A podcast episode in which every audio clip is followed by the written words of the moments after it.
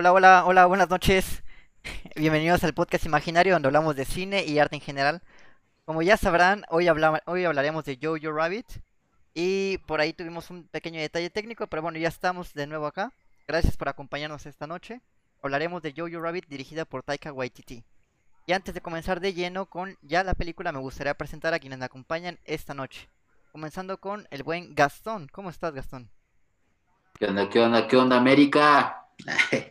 Este, no, pues nada, aquí emocionado de hablar de una de mis películas favoritas del año pasado también, como muchos de los que estamos aquí. Excelente. También nos acompaña Oliver, que de hecho una pequeña sorpresita, por ahí vino una sección. Cuéntanos un poquito sobre eso, Oliver. Sí, claro, ¿cómo están todo el mundo? Eh, pues vamos a empezar, vamos a arrancar la sección de Super, que va a hablar de superhéroes justamente. Eh, arranca el día jueves, después de que vean el podcast de cine de ese día. Ah, por ahí vamos a estar hablando de superhéroes y todo ese mundo de Marvel y DC, así que eh, estén atentos, eh, sintonícenos y, disfrútenlo, ¿no? Excelente, sí, de hecho, curiosamente el jueves hablaremos de Logan, así que será un día completamente de superhéroes.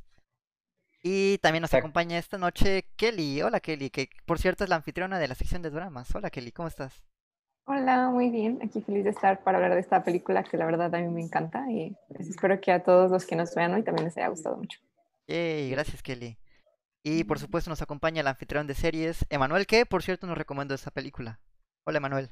Claro, claro, claro, mostrando la calidad que tenemos allá en series al recomendar una excelente película el día de hoy. Y pues hay que pasarla bien, ¿no? Hablando de Yo-Yo Rabbit.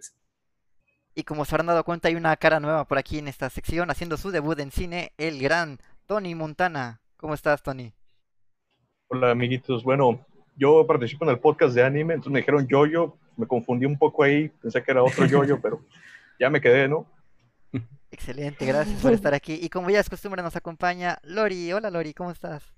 Hola, bien, buenas noches a todos y espero les espero a todos les guste este este podcast que vamos a hablar de Jojo Rabbit y recuerden seguirnos en todas nuestras redes sociales de Facebook, Instagram, Twitter, YouTube. Em, y estamos como Fenómeno Imaginario, igual en nuestra página web, fenomenimaginario.com, donde subimos reseñas y otro contenido extra. Gracias, Kike. Gracias, chicos. A ustedes, chicos. Y también, por cierto, para quienes acaban de entrar, hoy hablaremos de Jojo Rabbit, mañana hablaremos de El Señor de los Anillos y el jueves de Logan. A partir de esta semana, y así será hasta nuevo aviso, de lunes a jueves será cine de 8 a 9, 9 y media aproximadamente. De 8 pm a 9 y media más o menos. Después de cine, los jueves llegará Super y no sé si otro día también. Cuéntanos, Oliver, ¿qué, otro día hay Super además de jueves? Estamos, estamos tratando de arrancarlo martes y jueves, pero probablemente empecemos con jueves. Y bueno, este jueves que, que inicia, no se lo pierdan y ya les comentaremos bien exactamente qué días estará. Excelente. Pues ya sin nada más que agregar, hay que comenzar ya de lleno con la maciza de la película, con la ficha técnica que nos va a comentar Gastón.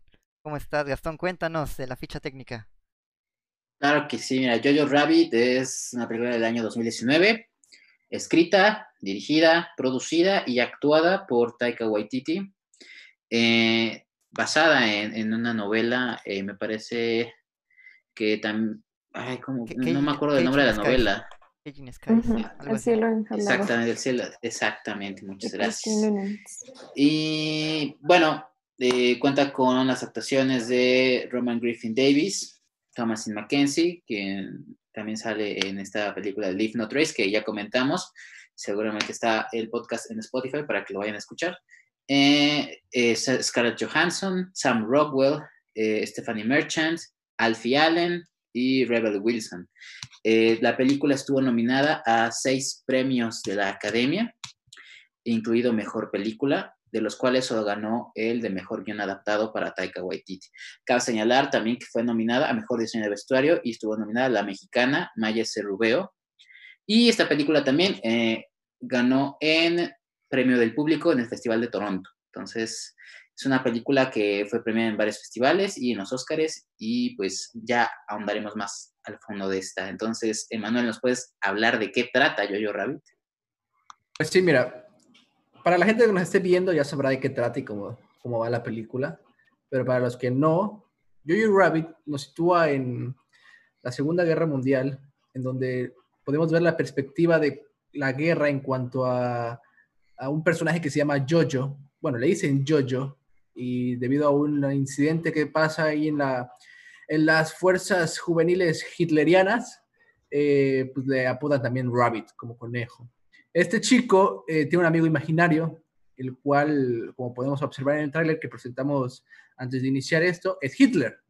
Tiene a Hitler eh, dándole consejos, ya que él empatiza mucho con, con todo este mundo que lo rodea, el cual está en, situado en, Alemania y él se siente parte y quiere ser eh, parte de este ejército que mata a los judíos y él tiene una visión de los judíos así como de, de personas que vuelan, que tienen colmillos, o sea, todo, toda una mente eh, creada por esa sociedad en la cual es, él está eh, inmerso. Y eso es el personaje como tal de Jojo, esa es la visión que tenemos de Jojo, pero también tenemos a su mamá, que está interpretada, como dice, por Scarlett Johansson, la cual, aquí va, la, aquí va el, la parte de que nos vamos a interesar en esta película, es que ella tiene encerrada en su casa a una chica que es judía, y en esa parte nos vamos a enfocar, ya que la película tratará de esta, esta parte de mostrarla a la chica escondida y tratando de, de buscar soluciones o no, o el hijo con la visión que tiene la chica, o sea, un chingo de cosas súper interesantes que nos la plantea Taika Waititi y es, es muy entretenido aparte de la película. Así es, como, como bien dice Manuel, tiene bastante de dónde sacar esta película, tiene mucha carnita, aborda muchísimos temas, así que me gustaría preguntarles chicos, ¿qué opinan de Jojo Rabbit? Comencemos contigo, Oliver, ¿qué piensas? Para mí es genial la película, la verdad. Esa, eh, el utilizar la crítica con la ternura fue, fue algo esencial, fue, fue algo pocas veces visto, no sé, pero este, sin duda fue lo que más me gustó. O sea, cómo te critica pensamientos, ideologías, aplicando desde el punto de vista de la ternura de los niños. Es genial, o sea, cómo, cómo se mofa de todas esas circunstancias eh, estaría interesante ver qué, otras películas lo pueden presentar de la misma forma, cualquier otro tema, cualquier otra, otra ideología. Pero sin duda es este es muy, muy, muy este, diferente esta película. No te lo esperas cuando vas a verla eh, y te vuela la cabeza y te encanta. Bueno, al menos casi todos los que conozco les ha gustado. A ver si, a ver si hoy coincidimos igual ojalá que sí, porque creo que es bastante difícil encontrar a alguien que no le haya gustado esta película. Pero bueno, quién sabe, igual aquí nos sorprende a alguien que no le haya gustado. Ya veremos. De hecho, vi bastante pensativo a Tony Montana. ¿Tú qué piensas? Sí, mira, a mí no me gustó, güey. A mí me encantó. Me fascinó la película. Es, es una película hermosa. No solo por la manera en la que trata los temas que trata. Estamos acostumbrados a verlos desde una óptica bélica completamente o trágica con las películas, ya sabes, por ejemplo, la lista de Schindler o cosas de ese estilo.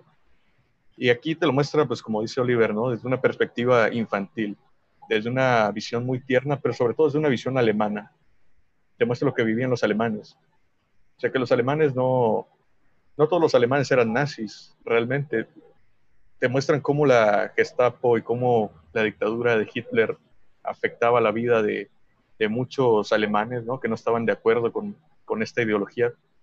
Y, es muy, muy hermosa también, no solo en su argumento, ¿no? que muchos hablan pues de, que cómo lleva esta cuestión ¿no? del nazismo y todo, pero cinematográficamente es, es hermosa, o sea, la, la, cinematografía de la película, la paleta de colores que utiliza, es, es muy, no sabría cómo describirlo, pero siento que cada encuadre tiene un significado la parte, bueno, no sé si podemos hablar con spoilers, supongo que sí. Claro que sí, ya. Quiero, quiero creer que la mayoría que esté viendo este podcast, escuchando, ya vio la película y si no, corran a verlo y escuchen este podcast en Spotify mañana o en YouTube.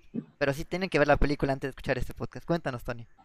Sí, la parte donde, donde la, la madre de Yoyo muere, o sea, donde cuando ves los zapatos, ¿no? O sea, te hacen el énfasis con las zapatillas de, de la madre durante varios este, enfoques, ¿no? Varias tomas, varios encuadres de la película te muestran los zapatos. Entonces, cuando Yoyo se da la vuelta y aparecen los zapatos ahí, tú, tú, no sé, sientes un impacto tremendo al ver esa escena. No es una escena muy explícita, o sea, sí es explícita, ¿no? Porque obviamente está colgada la mujer, pero es, es muy sutil la forma en la que te lo muestran, tiene clase, tiene estilo, la forma en la que lo hace, no te escupe a la cara la tragedia, sino que dentro del mundo de fantasía de Yoyo es como choca con pared, se da cuenta de la realidad de una forma muy, muy dura, pero muy, ¿cómo decirlo?, muy sensible a la vez. es como juega con las emociones del espectador. De repente todo está bien, de repente el mundo se viene abajo y entonces te, te agarra como desprevenido, ¿no? Te va trabajando la película para que te rías, para que te la pases bien y cuando menos te lo esperas, te da una cachetada y te deja tumbado en el, en el suelo, ¿no? Y eso es algo que a mí me encanta me fascina esa película por, por ese, esa cuestión, ¿no? Cómo utiliza las imágenes y cómo cambia el tono de la película sin sentirse forzado. qué opinas, Lori? Estoy totalmente de acuerdo con Tony Montana.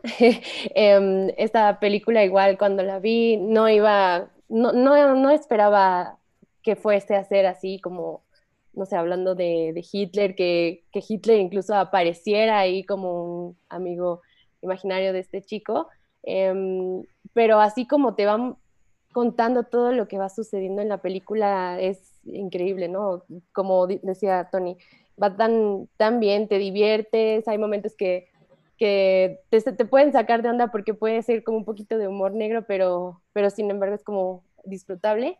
Y, y, al final lo que sucede, eh, personalmente esa escena me sacó, bueno, yo creo que a muchos, ¿no? Este, una lagrimita, pero mm, no me pude como soltar en el cine, vaya. Em, de ahí creo que la estética, como dice Tony, también este, tiene muy bonitos colores. De hecho, mientras la veía me recordó un poquito estéticamente como a Wes Anderson.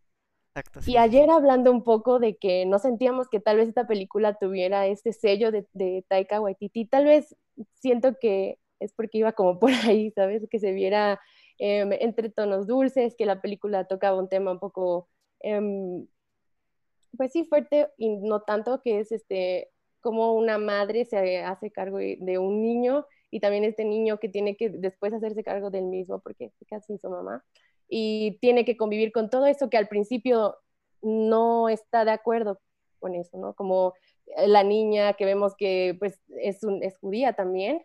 Em, no sé si ya Ah, podemos tocar un poco de ese tema. Claro, sí, sí. La niña. Ajá. Bueno, pues la que está em, guardada en casa de, de Jojo es judía y pues sí, este, Jojo no, no se lo esperaba y cómo reacciona a eso, al principio sí es un poco pues cruel, pero cómo se va él este, mm, reconociendo con la niña y llevándose así lindo, es, es, es único, ¿no? No sé, es como muy, muy bonito que también hacía estos dibujitos que tiene y, todo, ¿no? Me da risa cómo es que le dan el nombre de Jojo y es porque no pudo ser malo y matar a un conejito, pero creo que es, es, parte de la inocencia de este chico, ¿no? Y de todos los que vemos. Uno de mis personajes favoritos es su amigo. Yorkie. Sí, Yorkie. ¿Ustedes qué opinan, chicos? Oliver. No, Oliver ya no. Bueno, ah, estamos como en opiniones generales. Entonces vayamos con quien nos recomendó esta película. ¿Por qué nos recomendaste esta película, Emanuel? Sí. Cuéntanos. Porque principalmente la película me llamaba la atención. No, no sentía yo que fuera. Traía ya un auge detrás de la película antes que se estrenara, por ejemplo, en Chiapas, ¿no? Gracias a Dios se estrenó en Chiapas. Gracias a Dios llegó. Y gracias a Dios llegó, porque a veces ese tipo de películas no, no logran llegar hasta acá pero llegó y ya venía todo esto de, de, los globos de oro y mucho, muy, muy buen recibimiento tanto como de la crítica y de la gente, ¿no? Al, al, grado de que yo dije, pues puede ser una buena película, pero sinceramente el tráiler, cómo te lo pintaban, no estaba tan interesante, no, no me parecía algo eh, que, yo, que yo dijera, wow, pero al momento de verlo, esa magia que tiene, esa comedia, esa magia, esa, como bien lo mencionaba, muy y muy bien dicho, por cierto, Tony Dalton, toda esa parte. Tony Dalton. Eh, Tony Dalton. Tony Montana es, te, lo mencionaba por la, la, los colores que tiene, es muy bonita, o sea, sí es muy bonita el formato que tiene, todo eso es, te sumerge y te hace creer que lo que estás viendo pues es una perspectiva diferente de la que tú veías a la guerra como tal. Y eso me encantó, me encantó la comedia, o sea, sinceramente sí te la pasas riendo muy, muy cabrón, sí te ríes, no son chistes malos, algunos sí, algunos sí, que quede claro, pero la mayoría funcionan para mí, en lo personal. sí, sí, exacto, me funcionaban los chistes, muchísimo. Y eh, no eran chistes de que, jaja, sí estuvo bueno. Eran de que una buena carcajada de verdad. Y eso es lo que a mí me, me, me, me metió en, eh, al inicio. Y aparte me interesaba mucho este niño que vivía con este, este fanatismo hacia Hitler, pero era ciego a la vez, pero se dejaba llevar por los demás compañeros. Ese, ese tipo de niño que quiere entrar al, al, al, grupo y pues tiene, para entrar tienes que hacer ciertas cosas que tú como persona no quieres hacerlas. ¿Me entiendes? Y en, eso es el punto que tocaba Lori de matar al, pues al, al, conejo. Esa parte él dice, pues mira, entiendo que yo quiero ser parte, quiero creerme el rudo, quiero, quiero ser como usted, quiero ser como Hitler, quiero llevarle a un judío a Hitler y decir que fui yo, ¿me entiende? Esa parte, pero al mismo tiempo decir, ¿sabes qué? Al momento de tener la situación, ¿sabes qué? Mejor no, ¿sabes qué? No, no quiero, no, no, así no es, así no quiero yo vivir esta, esta vida. Y eso te lo va dando a entender cómo él empieza a cambiar conforme las situaciones de la película te lo van mostrando.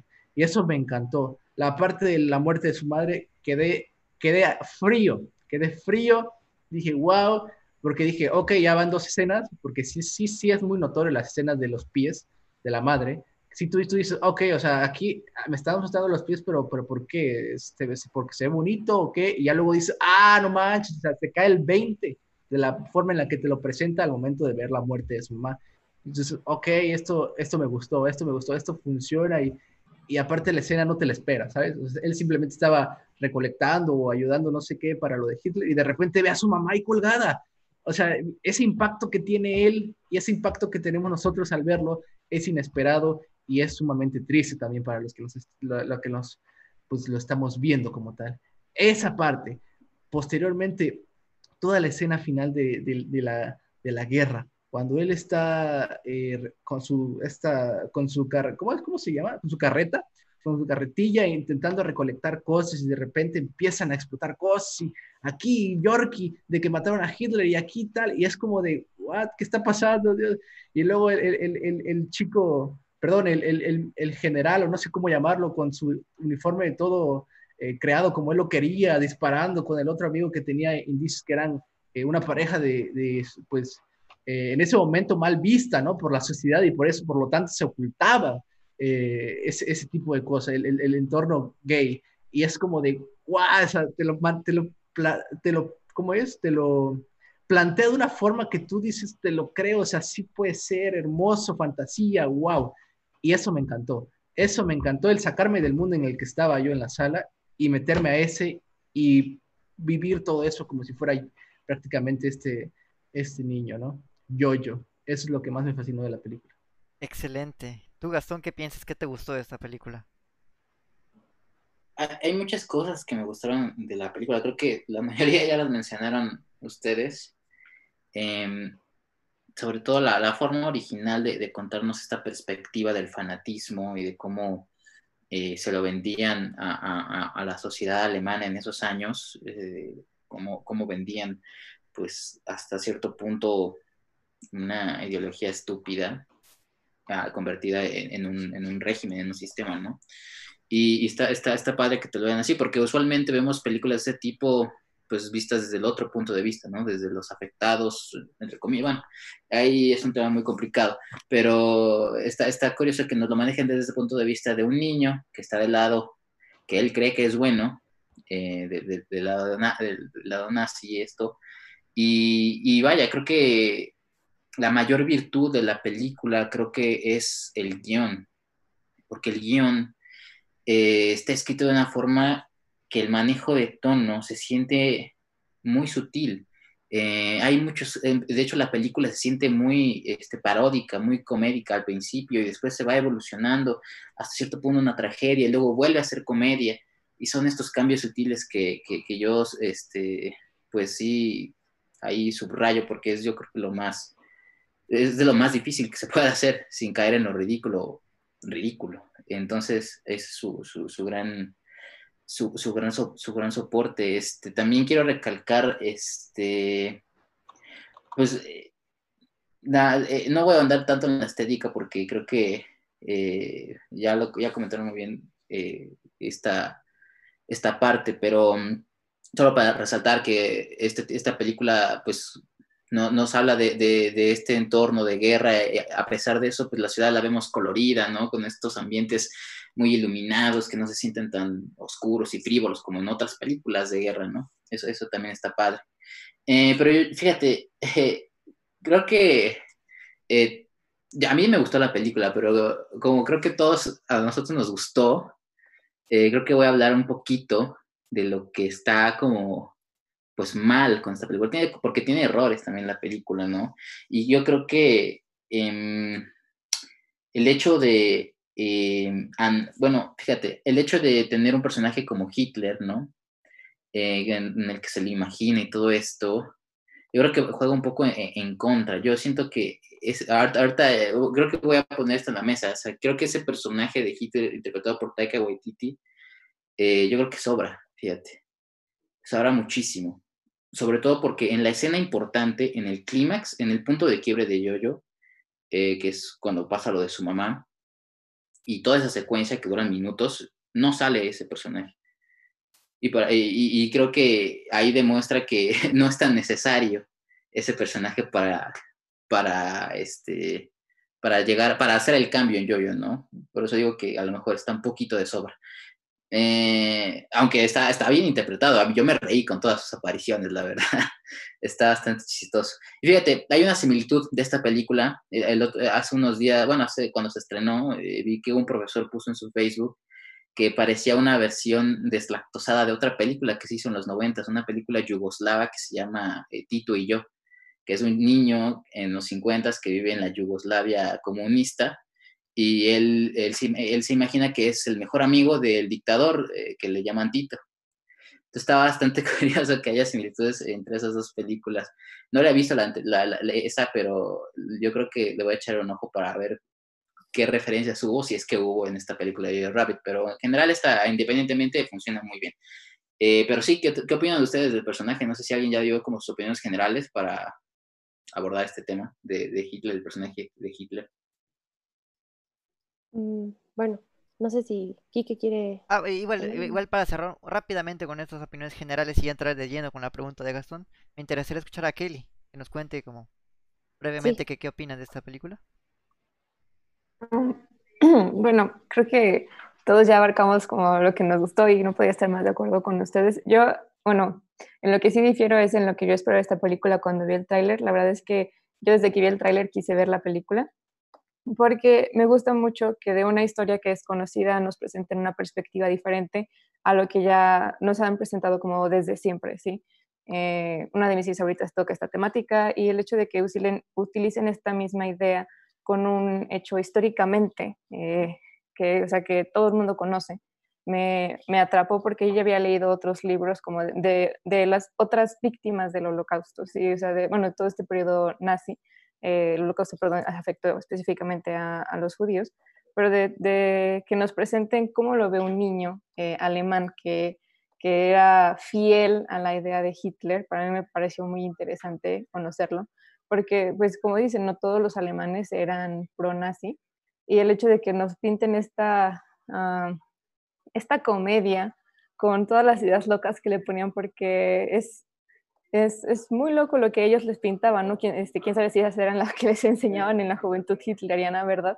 Pero la, forma en que lo pintan te hace pensar como es que sí, no tiene sentido. Y, y, el mismo actor que interpreta a Jojo dice que la película es sobre pensar por ti mismo, ¿no? Y es algo que vemos que él mismo desarrolla a lo largo, bueno, su personaje se desarrolla en, en la historia.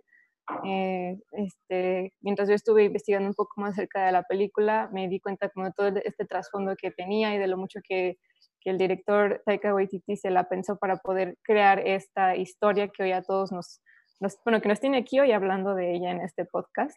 Este, los cambios que hizo en cuanto a la adaptación del libro, que es un guion del 2002, o sea, como tiene mucho trasfondo y que es algo pues, que yo aprecio bastante. Este, solo puedo decir que es una película encantadora, muy bien hecha, como todo lo que ustedes han dicho, yo no se le pongo un por dos, porque ya, no sé qué más puedo decir para, para poder alabar este trabajo, porque algo que se me quedó mucho en una entrevista que dio el director fue que, eh, que le preguntaron sobre el futuro de la comedia y que creo que lo, lo respondió no solo en esa entrevista, sino con este trabajo. Ay, perdón. Ah, lo siento. Ya se fue, disculpen. lo siento, ya se fue. este, pero como él lo aclaró con una, una frase que dice que estamos en una evolución más inteligente de la comedia, en que se premia al espectador por entender el chiste. Y esta película creo que es la represión este, de esta frase, porque platicando con otras personas que no les gustó mucho esta película, me contaban cosas que ellos, como es que nunca explicaron esto, esto, esto. Y yo estaba, no, sí, se explicó con este detalle, con este, esta toma que hicieron, era para que tú pudieras relacionarlo con esto otro. Entonces creo que es, es una película que, que aunque es, es, de comedia, es, a lo mejor no es muy elaborada como una de misterio, requiere la atención del espectador para poder disfrutar y entender como cada uno de los chistes que, que construyeron para, para contarla. Entonces, es lo que quería decir. Pues ahí les va, ahí les va. Respondiendo también un poquito a lo que mencionaba Gastón, de hecho, estoy un poco del lado del Gastón, porque eh, esta película me parece muy valiente, ¿saben? O sea, aborda temas que quizás no se han abordado tanto en el cine, se me vienen a la mente películas como los productores de Mel Gibson o incluso Charles Chaplin con El dictador que hace esta pequeña crítica justamente cuando estaba en poder Hitler hacia esta parodia de Hitler con una crítica social inmensa en esta película sí aborda estos temas políticos, aborda temas psicológicos, aborda temas familiares, pero eh, sí estoy de acuerdo con Gastón. Por momentos creo que se siente innecesario Hitler, hasta se siente caricatura, ¿saben? Digo, a mí me encanta Taika Waititi, no me malinterpreten. justamente como mencionaban, no, creo que no me había reído tanto con otro director. De hecho, específicamente con una película que él hizo que se llama Lo que hacemos en las sombras, me reí a montones con esa película. Nunca me había reído tanto con una película. Y también Jojo Rabbit tiene lo suyo como bien mencionaba, me recuerda un poco a Wes Anderson. Y justamente por eso mencioné anoche, después del podcast, este, que sentía que no tenía esta esencia, digamos, eh, de Taika Waititi, porque aunque sí aborda temas oscuros en su filmografía anterior, y sí vemos en Thor Ragnarok estos colores, creo yo que se siente por momentos más una película de Wes Anderson que de Taika Waititi, solamente mi opinión. Pero sí, yo estoy de acuerdo con Gastón, que por momentos se siente un, tanto innecesario en algunas escenas, pero bueno, ¿qué, qué, qué opinan ustedes? Por ahí vi que Tony Montana tenía alzada la mano. ¿Qué piensas, Tony? Mira, yo creo que Hitler es una pieza clave en esta película. Quitas a Hitler y la película pierde el 50% de su gracia. No hay que olvidar que es una película de comedia, no es, de no es un drama. Te maneja el drama como un, algo secundario, ¿no? ¿Por qué? Porque esta película es tan buena que obviamente no se va a quedar únicamente con ser una parodia de la Alemania nazi, sino que aborda muchos temas muy oscuros, ¿no? hay partes muy negras que te, las muestran de forma muy sutil, ¿no? Pero creo que Hitler es parte esencial de esa película porque es la, la, parodia en sí mismo. O sea, Hitler representa, además del conflicto principal, que es la, el fanatismo Yo-Yo hacia este personaje, representa la comedia del, de, de este filme, ¿no? no me van a dejar mentir, y es que Hitler tiene varias de las escenas más graciosas de toda la película. Te partes de risa cuando ves a Hitler. No solo porque como actor es Taika Waititi es, es bueno, ¿no? En lo que hace. La verdad es que la actuación está muy, muy, muy convincente, porque Hitler está diseñado para ser una caricatura. O sea, se siente caricaturesco porque eso es, porque Hitler es una caricatura, o sea, es una caricatura de Hitler. Es la imaginación de un niño, no recuerdo cuántos años tenía yo, yo, ¿10 años? Es una caricatura, es, es la, la, idea que tenía un niño, un niñito de, de, una figura como Adolf Hitler, ¿no? Entonces, es este alivio cómico, pero a la vez como que desarrolla la trama, pero obviamente al ser una parte cómica, sobra en las escenas de drama. Es más, si, hubieran metido a Hitler en la escena donde muere Scarlett Johansson, pues hubiera perdido todo sentido, ¿no? Si hubieran metido comedia con drama y hacen una mezcla ahí, que hace que pierdas el interés, ¿no? Que no te tomes en serio lo que está pasando. Pero en las partes de comedia, Hitler es esencial. Es esencial para que te rías, para que lo disfrutes, para que te olvides de, que estás hablando de una trama oscura y justamente para que cuando te metan la parte negra de la película sientas el chingadazo, sientas el madrazo. y te des cuenta que aquí no hay ningún Hitler, que acá no hay ninguna caricatura, que solo está la realidad. Por eso no sale Hitler, porque Jojo ya no está viendo a su amigo imaginario, ya no está viendo sus delirios de pertenecer a, a la Wehrmacht o a la SS, está viendo a su madre colgada por el mismo régimen que él idolatraba. Entonces, es parte de este manejo que tiene el guion. O sea, no recuerdo quién por ahí decía que el guion es lo mejor de la película. Estoy full de acuerdo con eso, a pesar de que la cinematografía es hermosa, la fotografía me encanta, los colores de lo Wes Anderson, pero el guion lo es todo. El guion lo es todo, entonces me encanta cómo maneja esto. Hitler es, la caricatura de Hitler es una herramienta, así como lo es las partes dramáticas, y luego al final una mezcla de todo, cuando muere el coronel este, no recuerdo su nombre, el que era homosexual, muere por salvar a Yoyo de, de los rusos. Entonces es como wow, o sea, están matando a un personaje y te lo muestran de una forma muy sutil. Es un premio al espectador, tal cual. En una comedia, es un premio al espectador que se, se pone a analizar la película, que se pone a disfrutar de cada fotograma, pero sin esfuerzo, porque la película es muy ligera. Realmente cualquiera la puede ver. Pero no trata al espectador como si fuera tonto, ¿sabes? No agarra la comida y te la da en la boca, sino que te dice, ten, aquí está el platillo, sírvete, disfrútalo. Y eso, y eso es realmente algo que no muchas películas hacen actualmente, o sea, tratan al espectador como tonto, entonces te explican, te sobreexplican los chistes, las cosas te las tienen que poner en la cara porque creen que no las vas a entender. Entonces me gusta el respeto con el que trata su audiencia Taika Waititi y me encanta la parodia de Hitler, me hizo reír muchísimo, me hizo al final de cuentas acordarme que es una película de comedia y que sí lloré, pero también fui a reír, entonces es, es un poco de todo, ¿no? Entonces me, me encanta cómo lo lleva. Sí, sí, no, y fíjate, yo, yo también disfruté mucho sus, apariciones. Cuando le patean las bolas a, Hitler está súper cagado. Este, pero yo me refería más a, que no es tan necesario para el desarrollo del personaje de Yoyo. Ah, ok. O sea, por eso digo que no era tan necesario contar la historia con él, ¿sabes? Porque el personaje de Yoyo se desarrolla independientemente de lo que ve o de lo que puede representar Hitler como, como imaginario, ¿sabes? Eh, por, eso, por eso voy a que no era tan necesaria eso. O sea, no digo que esté mal, estaba perfecto. Yo también me reí muchísimo. Hay muchas, todas las apariciones de él están chistosísimas, pero, pero, o sea, viéndolo ya de un lado más como objetivo, pues sí siento que eso está un poquito de sobra. Aunque no digo que esté mal, está, está, está perfectamente bien hecho y, muy bien actuado. De hecho, Taika Waititi se aventó el rol porque nadie más quería hacer de Hitler. entonces, entonces está, está, está, está, cool, o sea, está perfecto, o sea, y, qué bueno que menciona eh, que el hecho de que la, es una caricaturización de Hitler y del sistema.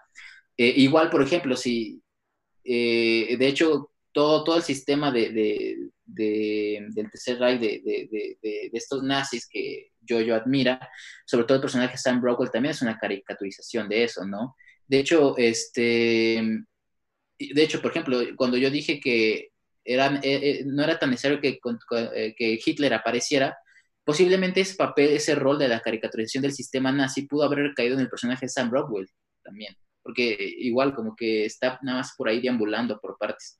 Entonces, si le hubieran dado ese peso, yo creo que hubiera tenido, valga la redundancia, más peso su personaje. Pero digo, o sea, no es que esté mal tampoco, estaba muy bien hecho también. Sí, no, no creo que esté mal hecho, la verdad. como tal, concuerdo con lo que dicen los dos. O sea, viéndola tres veces, por ejemplo, yo la vi tres veces en cine, te das cuenta que ciertos chistes de Hitler no son tan buenos. No son tan buenos la tercera vez que la ves, pero la primera vez sí te funcionó, ¿saben? O sea, la primera vez yo sí me reí, dije, ok, yo me reí la vez pasada, pero ahorita ya no porque ya me sé el chiste.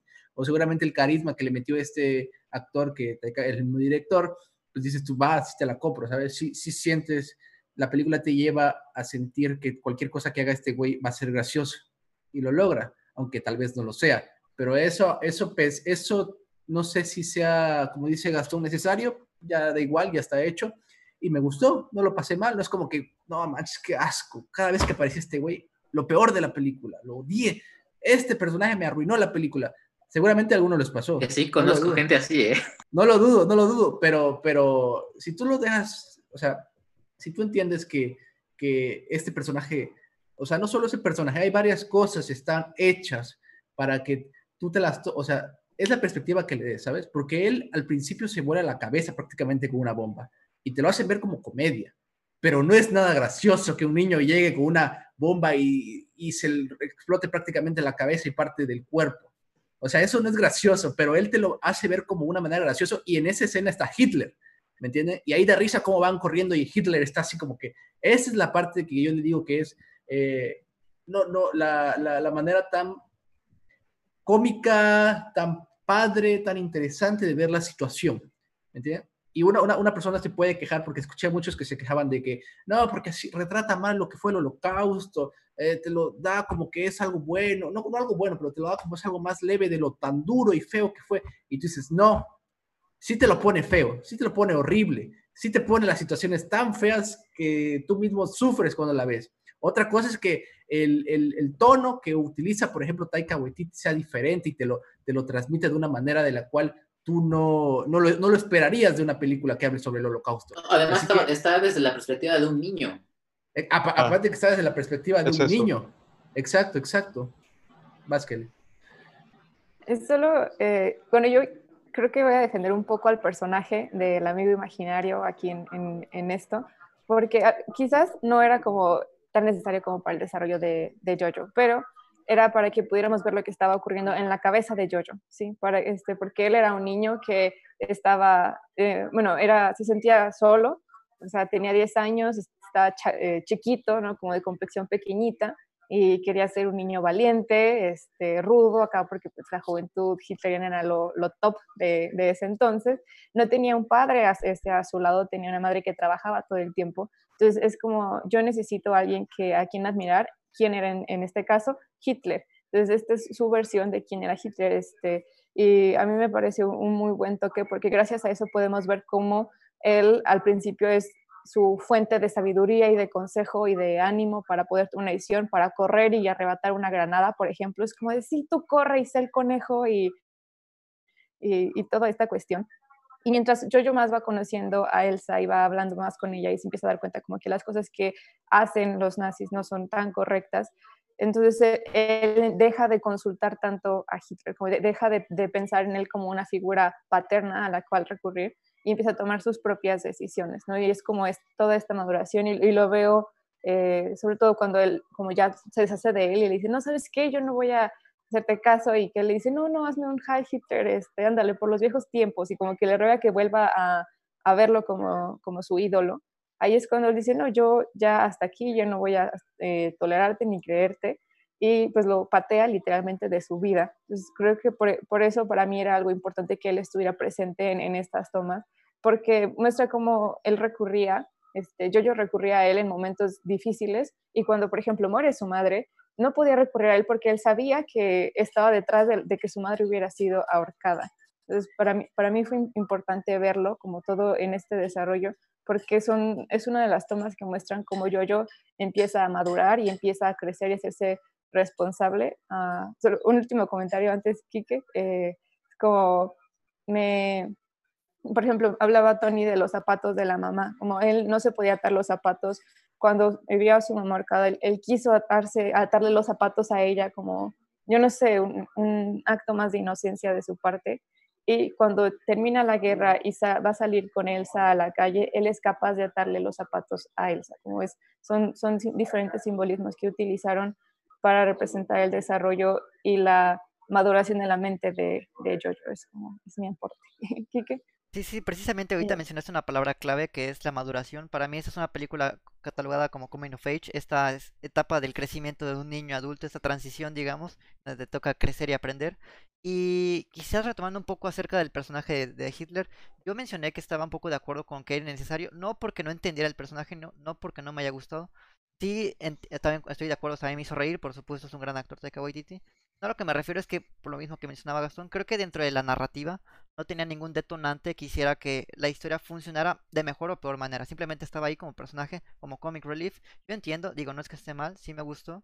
Y eh, también me parece una enorme crítica esta película hacia como lo que tú mencionabas, esta, eh, la, la la, ¿cómo se dice? La, la glorificación de, figuras despóticas. No quiero poner ningún ejemplo moderno porque no quiero entrar en controversia, pero es como esta presión social de admirar figuras, eh, digamos que están en altos mandos simplemente porque la sociedad nos brinda esta oportunidad. Ahí lo, lo, voy a dejar así, para no entrar como en controversia, pero sí, podemos ver ejemplos de asesinos seriales que mucha gente admira, narcos, etcétera. Y pues sucede algo similar en este caso, que pues la película está situada en la Segunda Guerra Mundial y es un niño de 10 años que ve como todo el mundo habla, idolatra, hay propaganda de Hitler y precisamente es eso, porque en aquel entonces, en la Segunda Guerra Mundial, las películas usaban como propaganda para admirar y para fomentar a Hitler, por ejemplo. El cine sirvió como propaganda de la Segunda Guerra Mundial a favor del nazismo. Por eso justamente menciono que esta crítica social que hace la película me parece increíble, muy puntual exactamente hacia la admiración del crecimiento de los niños. Cómo los niños crecen con esta influencia de figuras que han, pues digamos, creado caos a través de la historia y sociedad. Y sí, estoy de acuerdo, así es, tiene chistes buenos, pero también yo tengo que decir hay chistes muy malos. No me hizo reír tanto como lo que hacemos en las sombras, pero sí, es muy divertida. ¿Sí, Gastón? que de hecho nada más para allá, ya me voy a callar. por, favor, por favor, este, de hecho, qué bueno que mencionó que la escena cuando eh, yo, cuando termina Hitler, este, ya todo con el balazo en la cabeza y todo eso. Este, porque de hecho es, esa escena simplemente como que refuerza lo que ya te dijeron. O sea, y creo que es un poco la función también del personaje de Hitler, como que te, subraya lo que ya, ya te dijeron momentos antes. Eh, como que así de si te lo perdiste, te lo explica Hitler, ¿no? Este, que digo, no está mal, pero siento que objetivamente ya ponemos así bien quisquilloso y bien así, ya, eh, pues vaya, siento que es muy repetitivo porque ese cambio ya te demostraron cuando, cuando yo este, apuñala a Elsa y se arrepiente, y es cuando ya ahí cambió su chip y se da cuenta que los ideales que él tenía no eran los correctos, entonces ahí venció su ética hacia su moral, eh, su moral nazista, por así decirlo. y es que... Ah, perdón. Ah, bueno, no, solo quería mandarle saludos a todos los que nos están viendo y que nos están comentando, en especial ahí están Andrés, Eric, Nidia, Javier, este, muchas gracias por vernos y por sus comentarios. Y bueno, muchos están de acuerdo con todo lo que estamos opinando acerca de este personaje de Hitler. Em, y más que eso, eh, también me gustaría hablar después un poquito de los personajes que son como el de Rebel Wilson o incluso el esos que, que también creo que podrían haberle aportado un poco más a la película, pero en este caso siento que no nada más sobraron, sobraban. O sea, tanto así como dicen que quizá no era necesario que estuviera Adolf aquí en, este, en esta película, em, me parece que creo que hay otros que están un poquito peor, ¿no? Pero a mí sí me gusta, sí me gusta el personaje. Creo que esto nos, saca, nos deja ver un poco de esta como psicología que tenía eh, Jojo. Y también, no sé, pero si no hubiera estado, quizá no se hubiera sentido tan como una sátira, ¿sabes?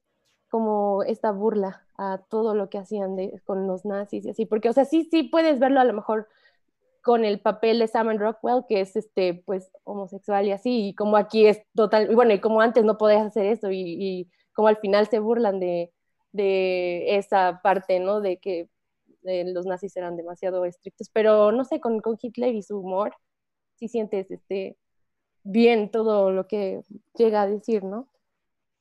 Eh, Sí, Oliver, dale, Oliver, dale, dale.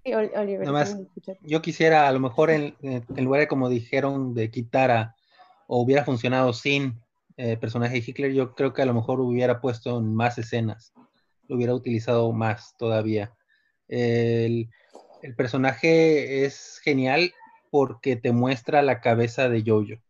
O sea, te permite eh, mostrarte explícitamente qué está pensando, cuáles son sus controversias personales, y, lo hubiera usado más en, momentos más cruciales, claro. Este, pero, pero sí, o sea, definitivamente es un personaje que, que, bueno que estuvo, que, tenía que estar y que, sí, exacto, si no hubiera estado, a lo mejor funcionaba de otra forma la película o hubiera parecido otro, otro tipo de película. Y este, y bueno, esa es mi opinión en cuanto al tema de, Hitler y Jojo. Entonces, este, es un, es un buen contraste tenerlos ahí presentes, porque igual también, o sea, a lo mejor la, la, niña judía que tenía su casa sí lo hubiera puesto en controversia, pero, pero no, te lo hubieran puesto desde un, un, estilo tan visual, tan gráfico, tan explícito, como ya funciona cuando él habla a solas con, con su amigo imaginario. Entonces, este, es, es, muy interesante ver esa dinámica y sí, la, hubiera utilizado más. Dime, Kike. De hecho, rápidamente, antes de, de, de ahorita me acordé de una película, un pequeño paréntesis. Yo pienso que Hitler funciona como un refugio emocional de, de Jojo. Hay una película, mm, no digo que parecía, pero también tiene este recurso de amigos imaginarios. Es un superhéroe. Eh, de hecho, es Ryan Reynolds, me parece. Se llama Paperman, la película, El hombre de papel. Para que le interese, aborda un poco este tema también de, del refugio emocional a través de un amigo imaginario. Pero bueno, sí. Sí, Kelly, dime. Ah, bueno, también como otro paréntesis a todo esto de, este, de si Hitler debía estar o no debía estar en la película. De hecho, es un personaje, hasta donde tengo entendido, añadido por Taika Waititi.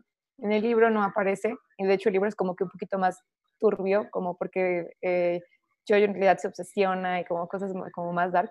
Entonces, si alguien quiere saber cómo sería esta perspectiva de la película o la historia de Jojo Rabbit sin Hitler en ella, este, pues podía leer el libro y, pues no sé, no sé, a lo mejor en el literatura lo voy a comentar. A mí me interesa leerlo porque sí es, eh, soy fan de leer los libros en los que se basan series o películas y pues ver, ver cómo funcionaría, ¿no? Cómo se desarrollaría sin este amigo imaginario que pues ya lo hablamos, era el refugio emocional, era la figura paterna que yo, yo quería en sus momentos de, de necesidad.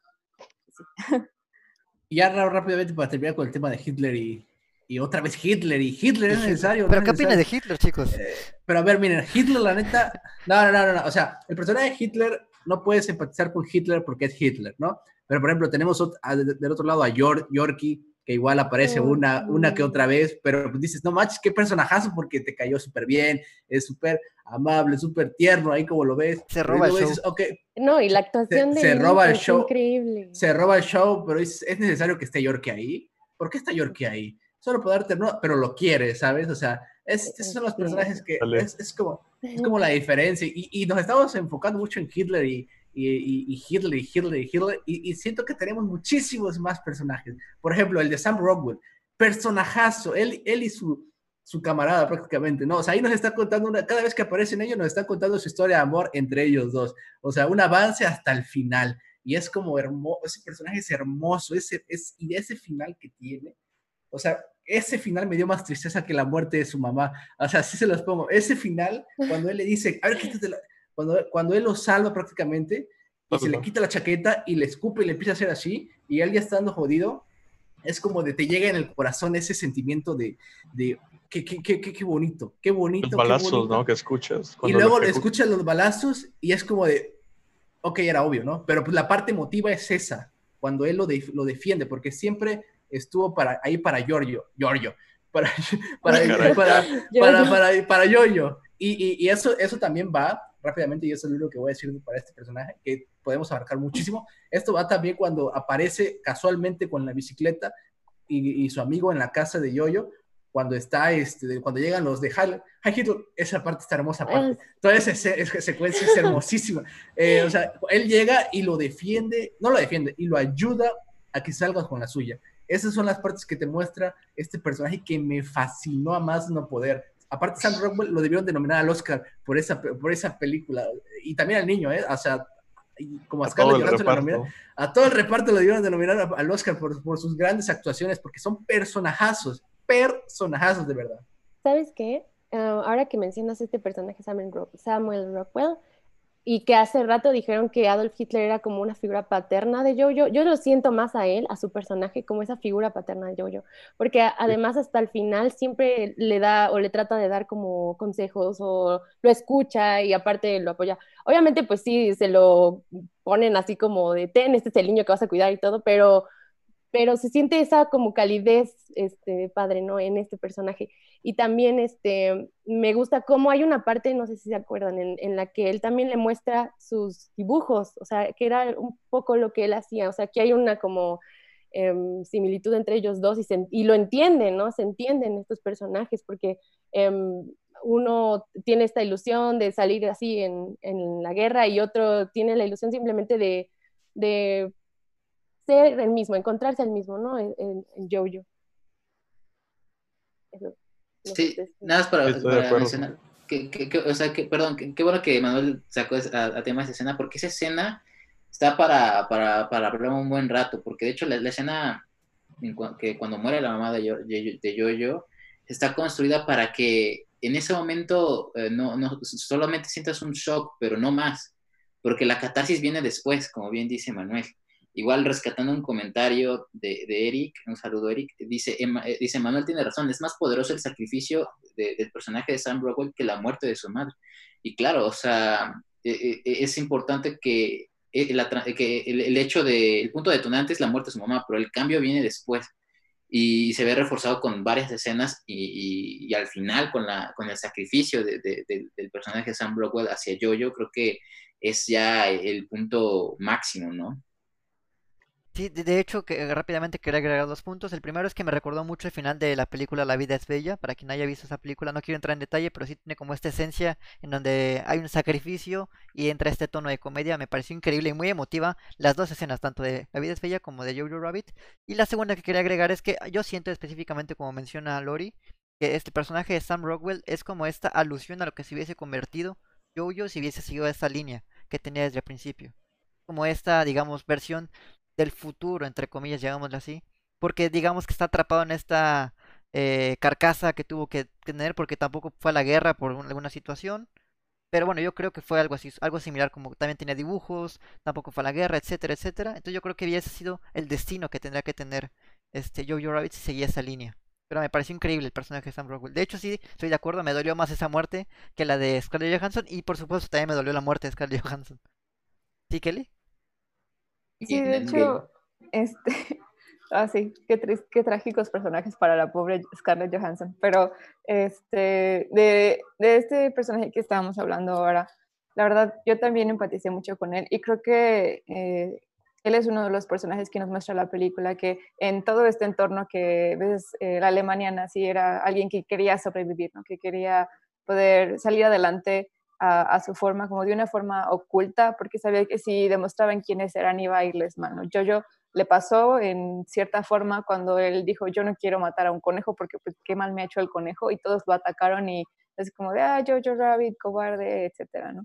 Eh, creo que al final, bueno, coincido con Lori como esta es la figura paterna de, al final de Jojo, pero creo que es por lo mismo de, es, bueno, es que defiendo esta idea de que Hitler era como su figura paterna, porque era quien buscaba en, su, en sus momentos de que necesitaba una, un apoyo, una guía, y aparecía ahí cuando él encontró por primera vez a la niña, después cuando como pasaban otras cosas y aparecía justo ahí.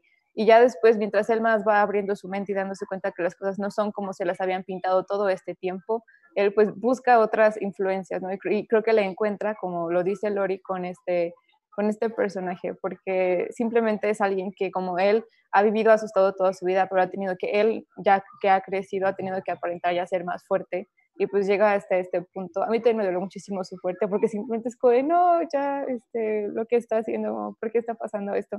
pero pues, es como, es lo que terminó con las, bueno, es la situación en la que muchas familias dentro de Alemania y fuera de Alemania tuvieron que pasar, como la pérdida de alguien querido porque estaban protegiendo a alguien más. Pues, es una de las tantas historias que pues no fueron contadas eh, por lo mismo, pero pues sí. Eh, Oliver, ¿ibas a decir algo? Sí, quiero decir primero que Sam Rockwell igual es mi favorito en la película, su personaje. Y, de lo que comentan de, los, este, las figuras que representan para cada uno de los personajes, todos ellos, creo que lo que te demuestra es que no siempre vas a obtener lo que quieres de, la persona que quieres. Y también va de la mano que de los que menos te lo esperas es quien puedes obtener eh, alguna ayuda, ¿no? O algún, algún buen consejo, un buen, una buena ayuda. Entonces, claramente, eh, cómo te pintan a, Sam Rowell desde el inicio, como, como era, y no te esperas las cosas que hace por Jojo, cuando, cuando ya después este, lo ves, ves realmente sus sentimientos, ¿no? Y igual Jojo, o sea, e, su figura, su ejemplo y todo es, es este Hitler. Eh, para él, pues no, no es este, el personaje de Sam Rowell. O sea, no lo ve como una figura paterna, definitivamente. Sin embargo, eh, los sucesos, lo que transcurre, las cosas que hace por él, eh, hace que, claramente, o sea, te des cuenta de eso, ¿no? De que puedes obtener las cosas de la gente que menos te lo esperas a veces. Entonces es, es, es otro punto, es otro detalle bonito de, de la película. Yo quisiera preguntarles, mm. chicos, ¿ustedes creen que esta película funcionaría también si no fuese comedia? Sí, claro. yo, eh, digo que sí. Mm, no lo sé. Complicado, ¿no? Eh, Puede ser que como un melodrama. Miren, es que es que desde el, desde, el, desde el hecho de que es comedia y te dejó pensando, te dejó eh, escenas épicas y no cómicas, o sea, ya desde ese momento te das cuenta que, que, sus escenas no comedias funcionaron tan bien dentro de una comedia que si la haces un drama completo, vaya, eh, sin, sin lugar a dudas hubiera sido muy buena película. Es que siento que el hecho de que sea comedia es parte de, este impacto ¿no? que tiene el drama. Siento que si en el tono cómico de la película, estas escenas dramáticas que nos pegan tanto realmente no hubieran sido tan dramáticas, ¿sabes? Porque ¿qué es la muerte de un civil en la Segunda Guerra Mundial? Una estadística. ¿Cuántos civiles no murieron? ¿Cuánta gente no muere en las películas bélicas de la Segunda Guerra Mundial? ¿Cuánta gente no vemos morir en la lista de Schindler? O sea, ves la lista de Schindler, ves Jojo Rabbit y es diferente, ¿sabes? Porque en Jojo Rabbit realmente te muestran este lado más humano, porque el humano, esté o no esté en guerra, se ríe, tiene como esa esencia, ¿sabes? Este, de que no todo el tiempo está triste, no todo el tiempo está enojado, por más difícil que sea la situación, tiene diferentes capas. Entonces, siento que es mejor, ¿no? Que sea comedia, porque esto le añade un toque como de más sabor, ¿no? No es la misma historia de siempre que, que vemos, ¿no? Respecto a este contexto de la Segunda Guerra Mundial, del Holocausto, sino que es una, una versión fresca. Y creo que es este cambio de tono tan, tan drástico es lo que nos hace, pues, lo que nos impacta. ¿Por qué nos duele la, la muerte del, del, coronel este, el que interpreta a Sam Rockwell? ¿Por qué nos duele? porque nos hizo reír durante toda la película, porque conocimos sus sueños, porque conocimos lo que amaba, porque la pasamos bien, porque nos acordamos de cuando todas esas escenas, ¿no? Que nos hicieron reír. Y entonces ver su final y ver cómo muere te impacta, ¿no? Porque es, es un choque muy, muy fuerte entre los dos tonos de la película. Pues ahora, ahora con lo que menciona Tony Montana me surge esta duda. ¿Les dolió la muerte de Hitler? Bueno, la muerte entre comillas que tiene, el desenlace que llega a tener cuando le da esta patada y sale volando.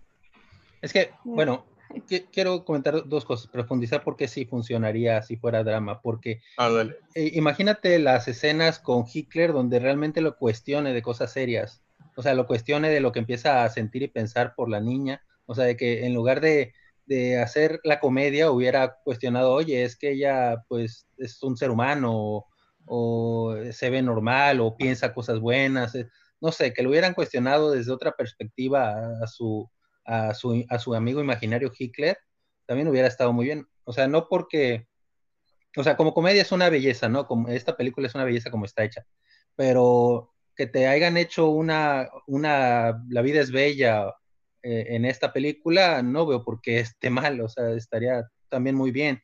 ¿Por qué? Porque eh, tiene muchos personajes muy buenos que los pudo haber usado también de diferente forma y de hecho los usó, como el caso del mamá o como el caso de Sam Rockwell, donde te desbarataron las escenas dramáticas sin tener que hacer comedia. Entonces, imagínate el potencial que tenían. Es perfecta así como está, a mí me parece que casi llega a la perfección, pero me hubiese gustado también verla, verla en, otra, en otro enfoque.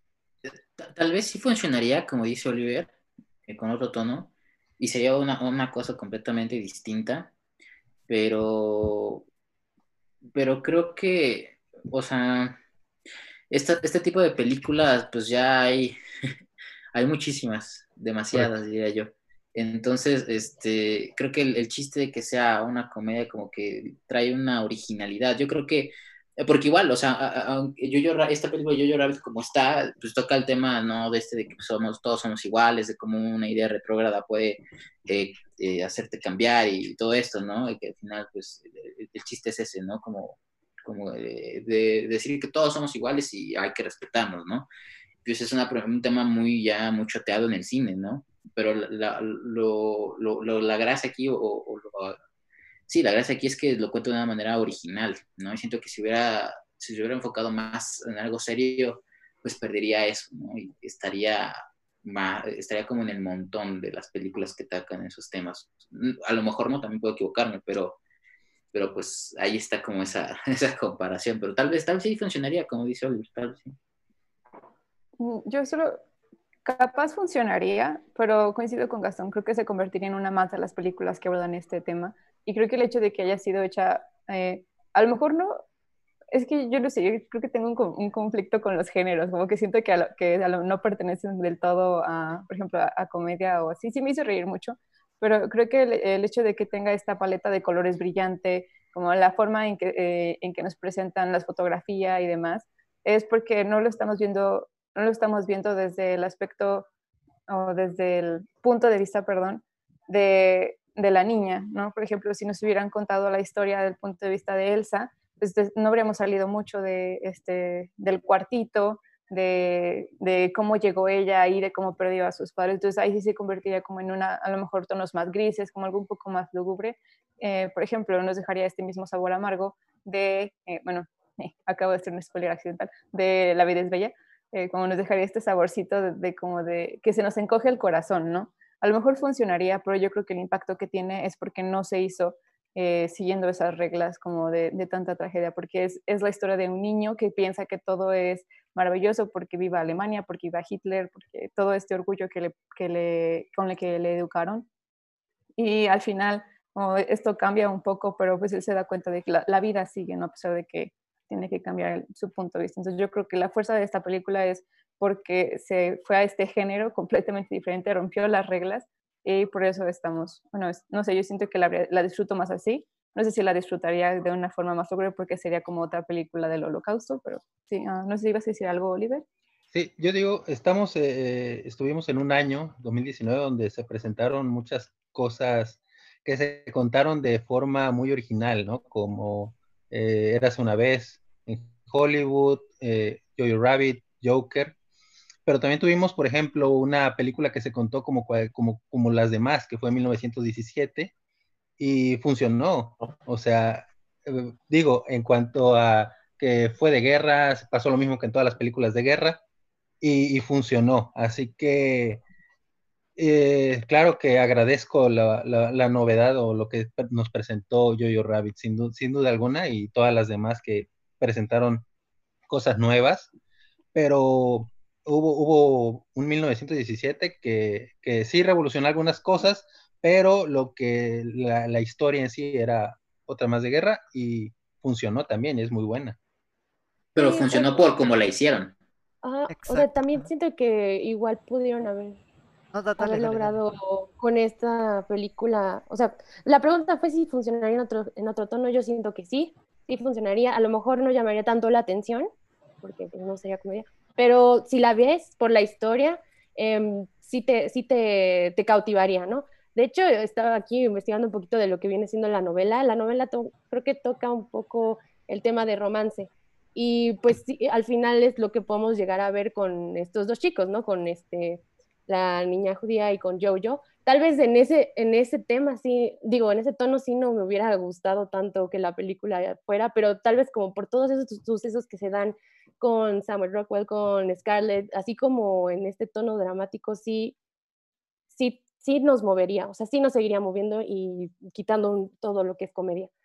De hecho, este, aquí también Nidia nos comenta que sería como una película bélica desplazada. Claro, de hecho rápidamente iba a decir, este, igual quería rescatar un comentario de Nidia, ahorita lo menciono. Eh, sí, no es una película bélica, es una película ambientada en la guerra. Y creo que mi opinión sobre la, la pregunta que les hice va muy de la mano con lo que dijo el hombre en llamas, Tony Montana, porque sí, eh, creo que, en, aunque suena muy cursi esto, creo que en el corazón perdura más una risa que una lágrima. Por eso dicen que es más difícil hacer reír que llorar, porque cuando algo nos hace reír, empatizamos más con ese personaje como que nos encariñamos más con ese personaje y por supuesto yo creo que hubiera caído en lágrimas si me enteraba que York había muerto, ¿saben? Creo que sí, ahí sí ya entraba en depresión, yo creo. ¿Sí, Gastón?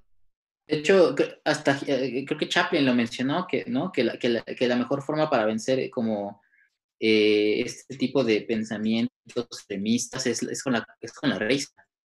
Y, es lo que más perdura. Sí, sí, sí, exacto. Y precisamente e, en la película que platicamos la semana pasada, Sopladora Hojas, mencioné que creo que la comedia es la manera más efectiva de dar un mensaje, porque inmediatamente con la risa nos da esa, como digamos, interpretación muy, muy, muy voluntaria, ¿saben? Porque si vemos ahí un melodrama, si vemos una película de horror, quizás no empatizamos tanto. Pero si nos hace reír, como que nuestro corazón se abre, aunque suene muy cursi, como que nuestro corazón se abre y, entendemos completamente lo que nos quiere decir. Y el comentario que quería rescatar era precisamente también de Nidia. Gracias por estar aquí, Nidia. Dice, ¿qué opinas de Scarlett Johansson en la escena en la que personifica el papá? A mí también me encantó, al igual que Nidia. Y justamente les quería preguntar a ustedes y a la audiencia también que nos está viendo y escuchando, ¿cuál fue su escena favorita? O la que más recuerdan. Hay muchas. Hay, eh, Sí, sí, sí, hay, hay, hay chingo, la verdad. Ay, Dios. A mí me gusta mucho cuando se reencuentra Jojo con, con Yorkie, que, le, que, que, llega y lo ve ahí como que está usando este trajecito, disfraz. Está, es, es, muy linda esta escena, me gusta. Creo que no es de las que más quedan marcadas como en, en, el momento en el que ves a Scarlett o así con él andando en la bici o como ellos están siempre juntos pero me, me divierte un poco Yorkie, así que sí, es la que... Ya, ya, rápidamente. alivio digo, cómico, ¿no? Rápidamente digo que en la parte que me estaba riendo y a la vez estaba súper nervioso, creo que todo el mundo sabe cuál escena es. Cuando llegan los hi, hi, hi, Hitler, esa ah, parte es como de, ay, qué, maldita, sea, qué, qué gracioso, pero Dios, qué tensión sentí en esa escena. O sea, qué, qué, qué cosa, no, no, no.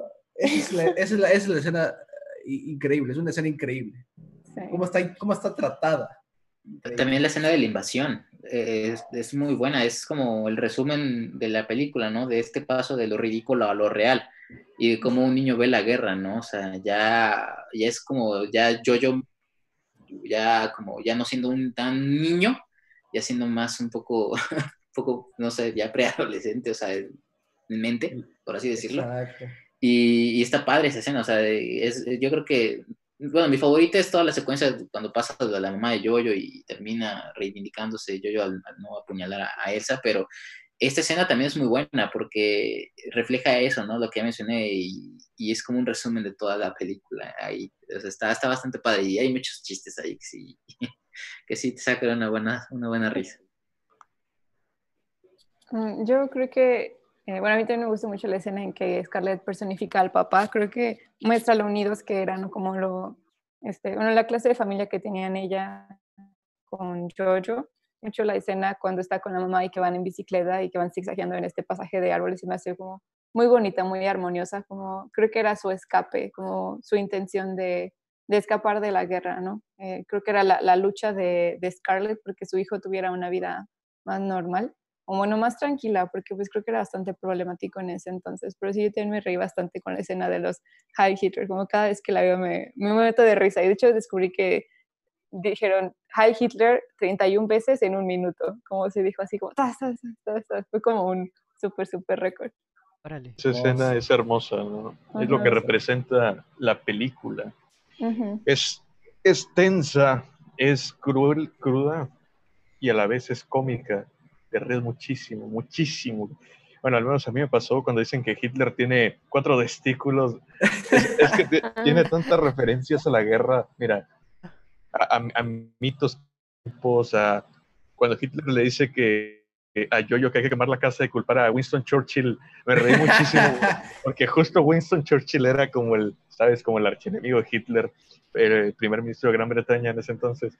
Entonces, me encanta, ¿no? Cómo, es, es, comedia, pero está dentro del contexto. O sea, no es una comedia que está diseñada, ¿sabes?, para nuestros tiempos, ¿no?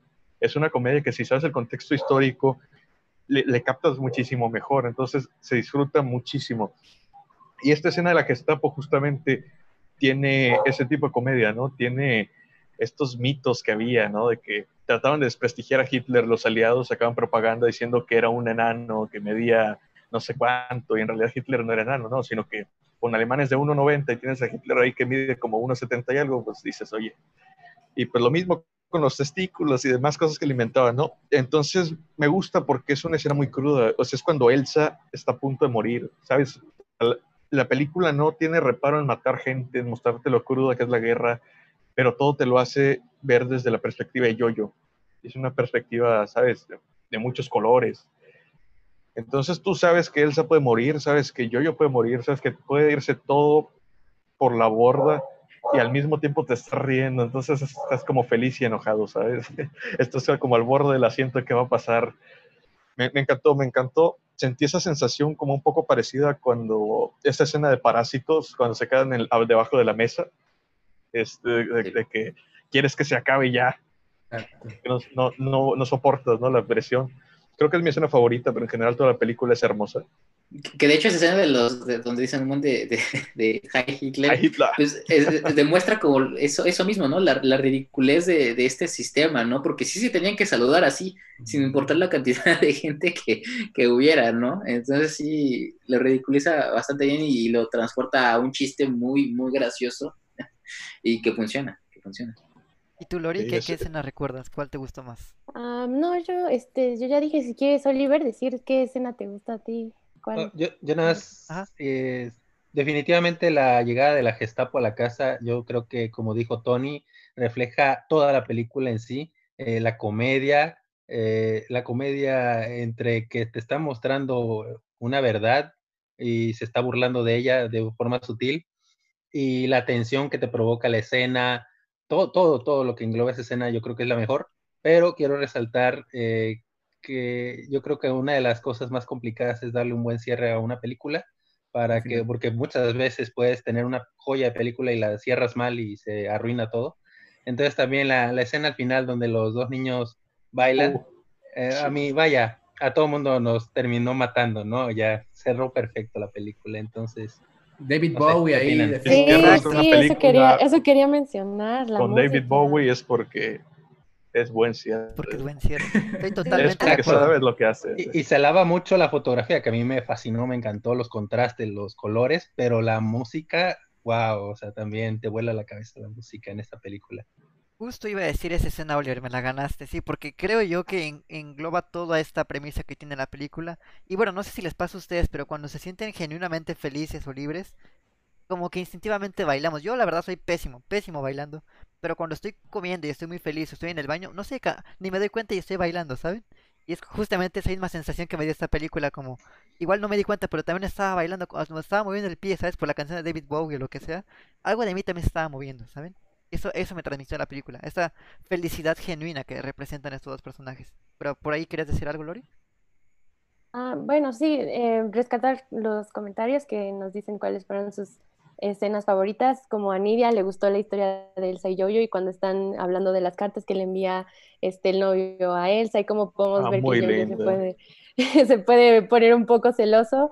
Em, y también que, que, es otra de las escenas que le gusta también a Eric. Eh, sí, pues creo que no hemos tocado mucho este, estos personajes de Elsa o, o, las chicas, ¿no? Incluso a Scarlett sí lo podemos, sí lo hablamos mucho, pero eh, me parece increíble que hayan elegido a Scarlett. Yo sé que igual es un poquito ya, eh, siempre la vemos en películas muy lindas, pero eh, a mí me encanta, pero no sé, no sé si con otra actriz hubiese funcionado como este amor maternal que le, se le, le demuestra a a Jojo. Y con Amy Adams, con Amy Adams todo funciona. bueno, con Amy Adams tal vez. Pero no sé. Es, es, es, es, feo, yo digo, eh, tratar de hablar de qué sería. O sea, porque qué sería puede, puede, ser todo, ¿no? Pero sin duda, un gran acierto fue tener a Scarlett Johansson y darle esa oportunidad de que nos presentara otra cosa diferente a, a mí me sorprendió. A las cosas que, que por lo regular, por lo que es muy conocida, ¿no? Entonces, este, e, estuvo excelente que, tuviera esa oportunidad y que lo sacara bastante bien. Y la, rápidamente, la nominaron a dos Óscares este año y los dos Óscares por hacer a mamás. o sea, ahí, ahí te das la, la, perspectiva de que es buenísima interpretando mamás y haciendo escenas de acción. Sí, es que es buena actriz, Carly Johansson, ¿eh? realmente es muy buena actriz. Por ejemplo, se me viene a la mente películas como Lost in Translation. Hay una que se llama Lucy, que no me gusta tanto, pero es muy buena actriz. Hace ahí cosas de Skin, ¿no? También hay una. Skin, por supuesto. Y bueno, Cristina Barcelona. Y bueno, ya todo el mundo la conoce por Avengers, pero bueno, también aquí en, en Jojo Rabbit hace un muy, muy excelente papel. Buenísima. Buenísimo. Y, y bueno, y por ahí también Ah, perdón, Kelly, perdón, perdón.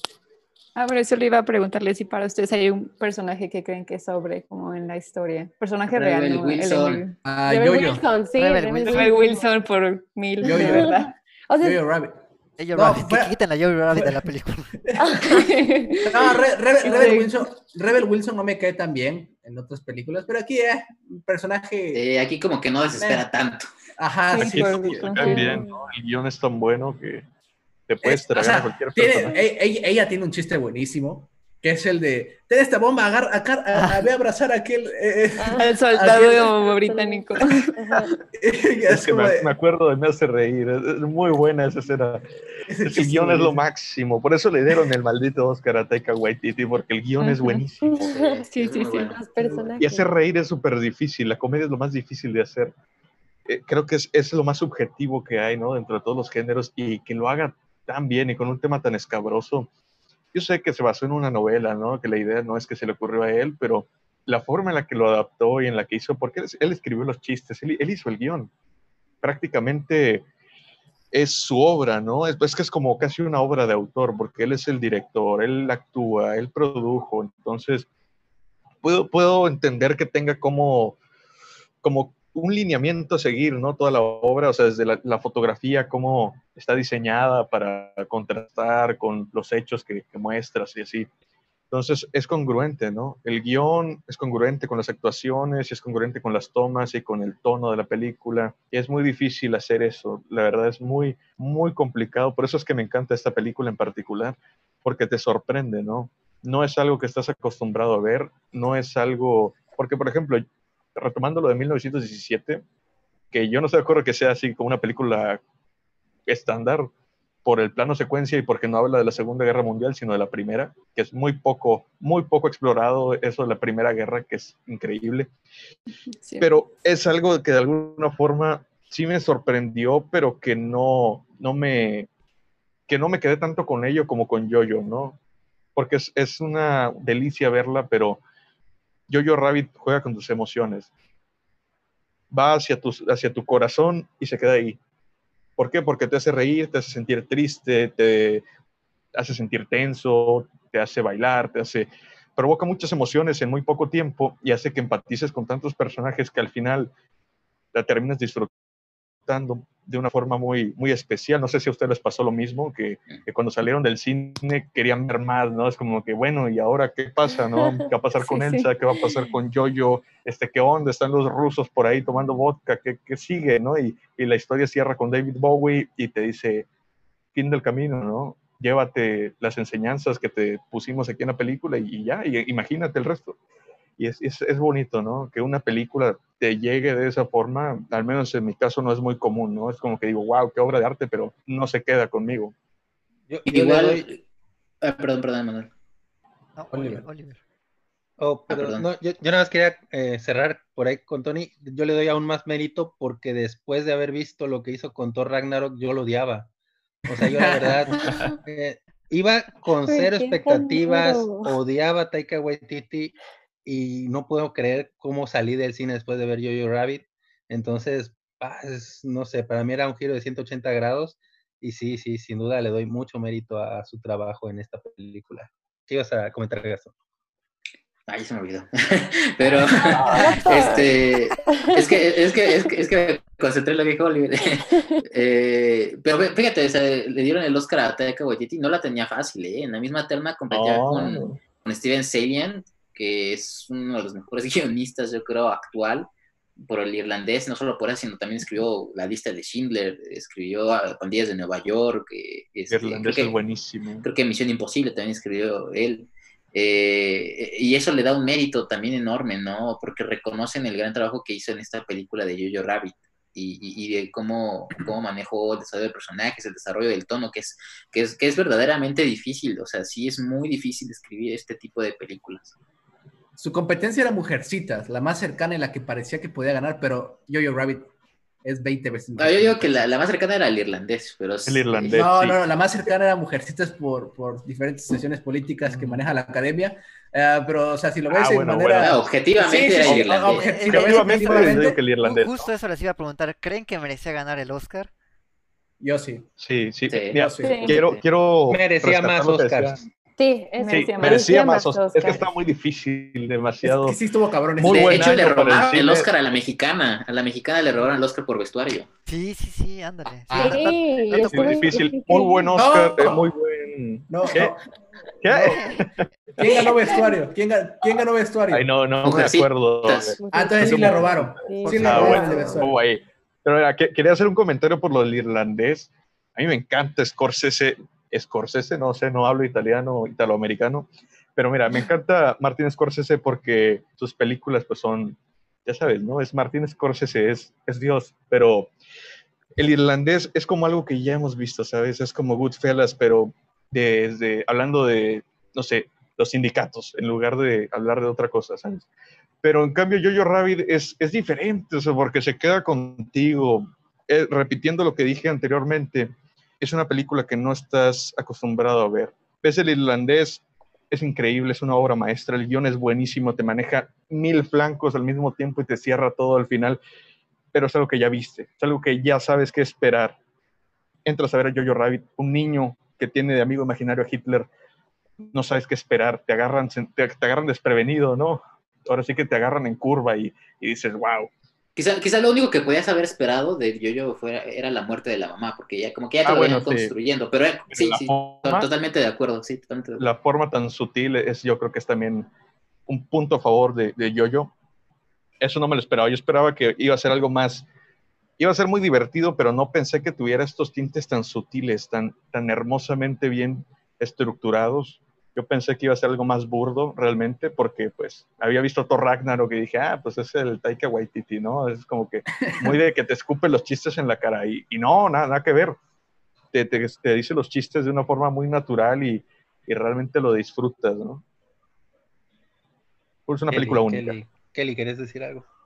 Sí, pero como ahorita Manuel comentó Mujercitas, yo la verdad disfruté mucho esa película, pero sí eh, eh, eh, coincido con Tony, como es una película que se te queda Jojo Rabbit. A mí Mujercitas me encantó la adaptación, el trabajo que hicieron, hablando de que ambas son adaptaciones de una novela o basadas en una novela, pero Jojo Rabbit tiene un no sé qué, un qué sé yo, algo, algo diferente que se te queda por todos los temas que abarca, la forma en que lo hace, la paleta, la fotografía, la música, los personajes, como todo lo que, lo que logra esta película hace que se te quede. Creo que preferiría ver Jojo Rabbit otra vez, o ambas las volvería a ver, pero preferiría más Jojo Rabbit por todo lo que me, hace, me hizo sentir que, eh, que Mujercitas, aunque Mujercitas me encantó, pero Jojo Rabbit simplemente es mi top, hablando de esas dos, por ejemplo. Mm, Exacto. Lori, ¿ibas a Ah, decir algo? perdón, Mm, perdón, Ah. Lore. ¿Y No, no, no. Ah, Ah, solo, solo iba a decirles que, bueno, creo que están preguntando aquí en dónde pueden ver la película y por ahí mencionaban que está en, creo, Amazon para que la compren o también en Cinepolis Click y pueden encontrarla igual en Apple TV o en, Play- en la Play Store de, de Android, ahí pueden encontrar la película para verla. Y ¿Has creo que la- en Cinepolis Click también. ¿Han, han Sí, visto la película? sí. Creo que ya les arruinamos la experiencia de ver la película. Es, es- no, pero sí tienen, tienen Sí, que verla definitivamente. De hecho, es algo muy Pero curioso. sí ¿eh? lo. Los, Perdón, perdón. los spoilers a veces incentivan a la gente a ver la película. Es Les como gusta que. la "Wow". tortura. No, Sí, no, y es que hay gente que, que es así. Y decir que creo que una gran virtud de esta película es que eh, yo por eso mencioné que es una película muy valiente porque aborda muchísimos temas de propaganda, Hitler, etcétera, que ya hemos tratado a lo largo del podcast, pero es una película que se la puedo recomendar a cualquiera que yo conozco. A cinéfilos, a realizadores y a gente que ve cine nada más por puro entretenimiento, a cualquiera le puedo recomendar esta película. Exacto. Pero es Y- muy y a curioso, veces- ajá, ¿Perdón? No, ti. Pero, adelante, pero es, que es muy curioso porque yo siento que tal vez sí debió haber ganado el Oscar, pero lo ganó Parásitos. Ah, es una obra maestra, Parásitos. Ya hablamos, de hecho, hace unos días de Parásitos, es fenomenal Parásitos. Pero yo creo que por, por esta misma valentía que tiene la película, Bueno, que puede ser para literalmente cualquier tipo de público, yo creo que sí le hubiese dado el Mm. Oscar. Al menos, digo, un aspecto muy personal, que lo hubiese dado a, a Jojo Rabbit. Y por ahí, Oliver, ¿querías Mm. mencionar algo? Ah, es que ahí estaba Tarantino. I No, Hollywood. Eh, no, ya. No, ¿Qué pasó? no, no, no. Parásitos, Parásitos se lo merece. Sí, sí, sin Parásitos lo duda, merecía. Es, es la mejor, que- la mejor película del año pasado. Pero objetivamente hablando, no netamente objetivo 100%, porque ya si hablamos de lo subjetivo, pues en lo subjetivo entran nuestros sentimientos, ¿no? Y pues Jojo Rabbit, ¿a dónde va directamente? Al Cocoro. Va a nuestros sentimientos, no busca, cocoro. No busca nuestra cabeza, ¿no? No es como Parásitos que, oh, mira estos planos, ¿no? O sea, el encuadre, o sea, wow, increíble. No, o sea, Jojo Rabbit es como, no, Yorkie, quiero abrazarlo, ¿no? pero que igual en ese aspecto tampoco es como justo comparar todas las películas, porque para, para cada quien es como diferente, ¿no? o sea, por ejemplo, debe haber personas que le, le a gustar muchísimo más Parásitos y se quedó en su corazón más que Yo-Yo Rabbit, ¿no? a mí me gusta más Yo-Yo Rabbit, por ejemplo. en, el tema, en el tema de spoilers, quiero decirle a la gente que hay veces que no es tan importante el qué pasa, si te enteras del qué pasa con un spoiler, hay veces que vale más la pena ver el cómo lo, lo hacen. Entonces, esta película es una que tienen que verla, aunque ya se los hayan spoileado nosotros o quien fuera, porque tienen que ver el cómo, cómo se lleva a cabo todo lo que estamos platicando. Es y para eso es más como el qué, ¿no? Es más como ver ese plot. No, ahí es más el cómo también. es que son las dos, es muchísimo más el cómo. Es muy Pero de cualquier manera, un, un spoiler sí arruina la, la experiencia. Te arruina la experiencia, pero es lo que iba a decir justamente ahorita. Creo que eh, Parásitos es como mencionaba bien Gastón en el podcast de Parásitos, es un truco de magia. Te sorprende. Pero Yo-Yo Rabbit te enamora. Te enamora. Y yo creo que. Oye, qué buena de frase. acuerdo con eso. ¿Cómo? Qué buena frase. Eso es como. Es la premisa de este podcast, básicamente. Ya tenemos el título del video aquí. ah, pero sí, o sea, por ejemplo, Parásitos dije, wow, ¿qué estoy viendo? Me sorprendió. Es como ver, como si fueras un niño en el público y ves un show de magia. Es como, wow, está increíble. Pero yo, yo, Rabbit es como esta, esta relación que tienes y dices, estoy encantado con la vida. Y pues luego siento mariposas en el estómago como yo, yo. ¿Saben? Así me sentí cuando vi esta película. Sí, es que David Bowie es increíble. o sea, salir, salir del cine, no, es que salir del cine con esa canción es, es increíble porque te transmite exactamente lo que la película te está tratando de, contar, ¿no? Es muy difícil escoger las Tarantino lo hace muy bien, por ejemplo. Es muy difícil escoger las canciones adecuadas para, es muy difícil escoger las canciones adecuadas, no la banda sonora, independientemente de las composiciones, el eh, OST, pero las, canciones este, para tu película. Meter una canción y que encuadre perfectamente en el contexto que metiste es complicadísimo por eso hay, hay, canciones que tú las escuchas y piensas automáticamente en la película. Y siento que por más que Heroes de David Bowie es, wow, sabes, es David Bowie, pero mucha gente lo va a empezar a relacionar, ah, es la canción de Jojo Rabbit, ¿sabes? Porque esa escena final es tan poderosa que se queda en el corazón de la gente. Sí, concuerdo. Exacto. Y ya para, bueno, ya llevamos aquí una hora y media platicando de Jojo Rabbit. Quisiera también eh, preguntarles a ustedes, chicos, ¿qué opinan de este final? Ya hablamos un poquito hace ratito sobre que bailan y que a muchos nos encantó. Pero ¿qué, qué piensan? ¿Qué les hizo sentir este, este final, esta resolución, independientemente del baile, esta resolución de la historia? Bien, tranquilo, relajado, de que ya todo pasó, ¿sabes? O sea, esa, esa tranquilidad que nunca sentiste o por muy pocos lapsos durante toda la película, aquí viene y te lo pone de unas, te pone una escena que tú lo disfrutas como tal. O sea, es la canción de David Bowie, ellos enojados, pero luego ya como que, ah, ok, ya sabes, o sea, estoy enojado, pero ¿por qué voy a estar enojada, por ejemplo, en el plan de ella, ¿no? ¿Por qué voy a estar enojada si ya terminó todo esto? Ya soy libre, Dios, tú ya me das igual, ¿sabes? O sea, una, una manera de decir, ¿no? Y dice, ¿qué, me, ¿qué voy a hacer? Pues voy a bailar. Y se pueden a bailar, y es este sentimiento tan bonito porque los velos a los dos bailando, canción de David Bowie en, en alemán, creo que Heaven, no me acuerdo cómo se llama, y, de repente, ¡pum!, acaba, ¿no? Porque ya, ahí acaba la historia como tal que nos quería mostrar eh, Taika Waititi, y es hermosa, es hermosa. Si de pura casualidad saliera Jojo Rabbit 2, ¿le irían a ver? De grandes, ¿no? Ah, creo que Jojo Rabbit Shippuden. El regreso. No, no, es una historia diseñada para ser así. Es claro, va, desde que, va desde que, desde que Taika Waititi agarró este libro y la adaptó, ¿no? Porque si hubiera llegado Zack Snyder, agarra el libro y la adapta, te juro que no es nada. pero Zack Snyder no lee libros, güey.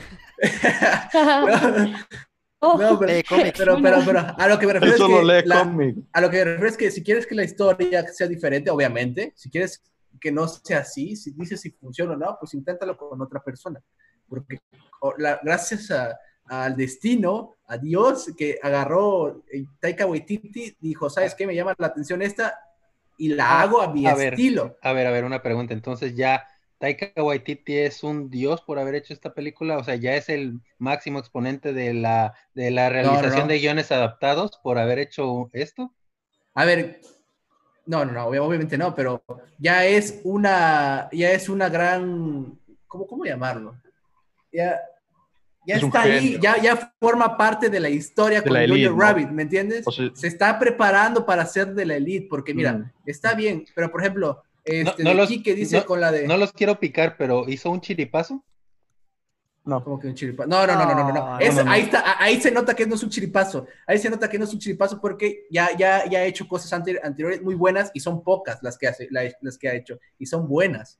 ¿Me entiendes? No ha hecho cosas bodrios. O sea, Top Ragnarok a algunos les puede gustar más que a otros, pero es buena en general. O sea, es buena, muy buena. Yo creo que lo único que, que va a, a, decir este, que, que Taika Waititi con este guion haya pasado como a la historia, como dice Leonardo, yo creo que va a ser el tiempo. Vamos a ver cómo envejece la película y ver este si se sigue hablando de ella en, varios años. Yo creo que esa es la mejor forma para, para saber. Esa película nunca para saber eso.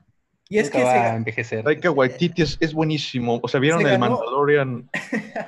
Eso sí, eso sí, puso la vara muy alta en su filmografía con Jojo Rabbit. Y bueno, no sé, no, no, quiero, no quiero ser como el de la mala suerte aquí, pero por ejemplo, vemos películas Drive, se me fue el nombre del director, pero bueno, la película Drive. Nicholas Winding Refn. Exacto, ese, ajá, hizo la película de Drive y luego hizo otra película después que pasó sin pena ni gloria, ¿saben?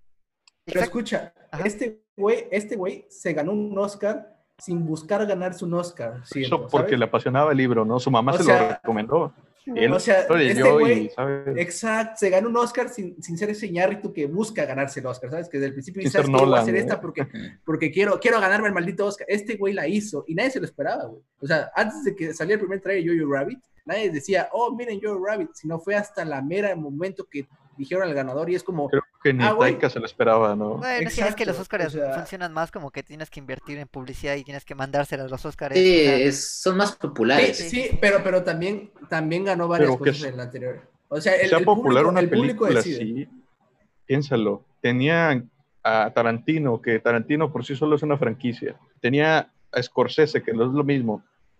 Tenía, este, ¿cuál otra? 1917, típica película bélica, le encanta a todo el mundo la violencia, va Joker. Tiene el Joker, el Joker es monstruo, o sea, por sí solo el personaje es más popular que todas las películas que estuvieron en el Oscar. Ahora, la película fue increíble. O sea, no sé, había muchas películas que, ponte que no compitieron directamente con Jojo Rabbit, pero, pero que sí opacaban realmente este tipo de historia que era como más personal, ¿no? No era tanto de algo, wow, súper estrambótico, tipo Joker, o sea, que sabes que va a ser un boom, sea buena o mala, va a ser un boom sino que era una historia más, más personal, más de algo que no, no ves en publicidad, sino que más bien le recomiendas a un amigo, oye, o sea, ¿y tú por qué fuiste a ver Jojo Rabbit? No, es que me la recomendó un compañero del trabajo, órale, va. En cambio, yo creo es como que algo que vas a ver porque está en la, lista del calendario, ¿no? Ya cuando va a salir. Lo mismo con Tarantino, lo mismo con Scorsese, lo mismo con no sé qué otras películas. 1917, pues va Sam, Sam Mendes, ¿no? Entonces es como, eso sí es de admirarse, porque creo que, bueno, si me equivoco, corríjame, pero creo que fue la única de comedia que compitió contra todos estos gigantes, ¿no? Correcto. Mm, bueno, Once Upon a Time in Hollywood también es medio comedia, ¿no? Está que es, es un chiste, esa pelea es un chiste. Es, Tarantino, es Tarantino, ¿no? o sea, Tarantino es su, es su ah, género por sí solo, ¿no? Género Tarantino, güey. Tarantino ya sabes que es Tarantino, ¿no? Va a meter su humor negro, ¿no? Pero la película como tal no es de comedia. Creo que tampoco Jojo Rabbit es 100% de comedia. Siento que saben manejar muy bien el humor negro y le dan un complemento excelente con el drama, ¿no? En general, pues creo que merece su Oscar, creo que merecía tal vez un Oscar más, pero está muy, muy difícil, ¿no? Realmente el 2019 fue un gran año para el cine, 2020 pudo haberlo sido, pero pues la, la pandemia nos, ¿Cómo que pudo? Tenemos ahí a Sonic. Tenemos a Aves de, presa, Aves de Presa. Aves de Presa, Sonic. Tienes razón, increíble, maravilloso. Eh, exacto. Pero tenemos Tenet que puede salvar el daño. Vamos a ver si Nolan no la caga, pero pues parece que no. Eh, exacto, exacto. Que es una moneda al aire. Y, y pues, pues nada, tenemos Sonic, ¿no? Que es la mejor película de un videojuego hasta el momento. Triste, pero cierto. Y ya para ir cerrando un poquito, me gustaría saber sus calificaciones del 1 al 10, cuánto le ponen a esa película, comenzando contigo, Oliver. Ah, qué difícil, qué difícil pero... Qué difícil. Sí, este... Yo creo que...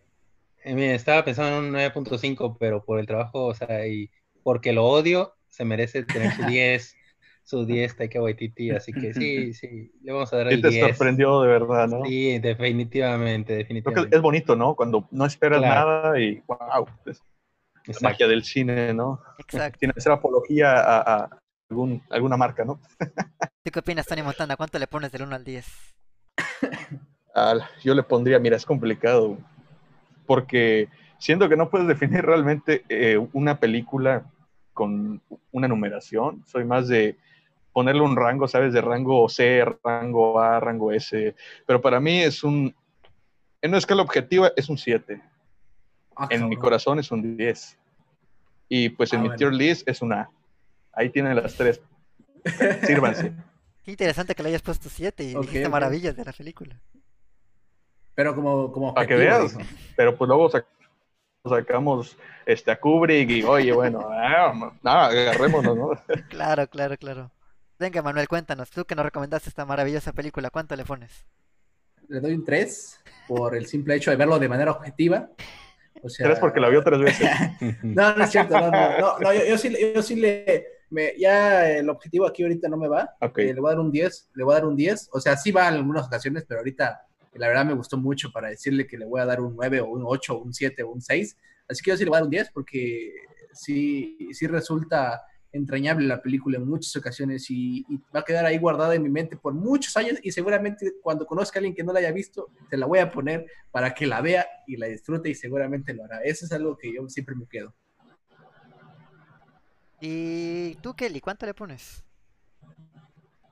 Pues no la tengo tan complicada, ¿verdad? Como, como ya lo han dicho. La verdad es que a mí me encantó, ya la volvería a ver, ya lo dije, y decía un 10, definitivamente. Como creo que es algo que, o sea, es una película que se queda, que tiene muchos atributos, quizás tenga alguno que otro error que, bueno, aquí no, no salió mucho a, a relucir, pero la verdad es un 10, es una película que volvería a ver, que recomendaría a quien sea que como obligaría a que se sentara a que la viera, porque simplemente es como, tienes que ver esta película porque te cambia los ojos, te ve la perspectiva como a otras cosas sobre un tema tan crudo como lo que es todo el del holocausto y la Alemania nazi.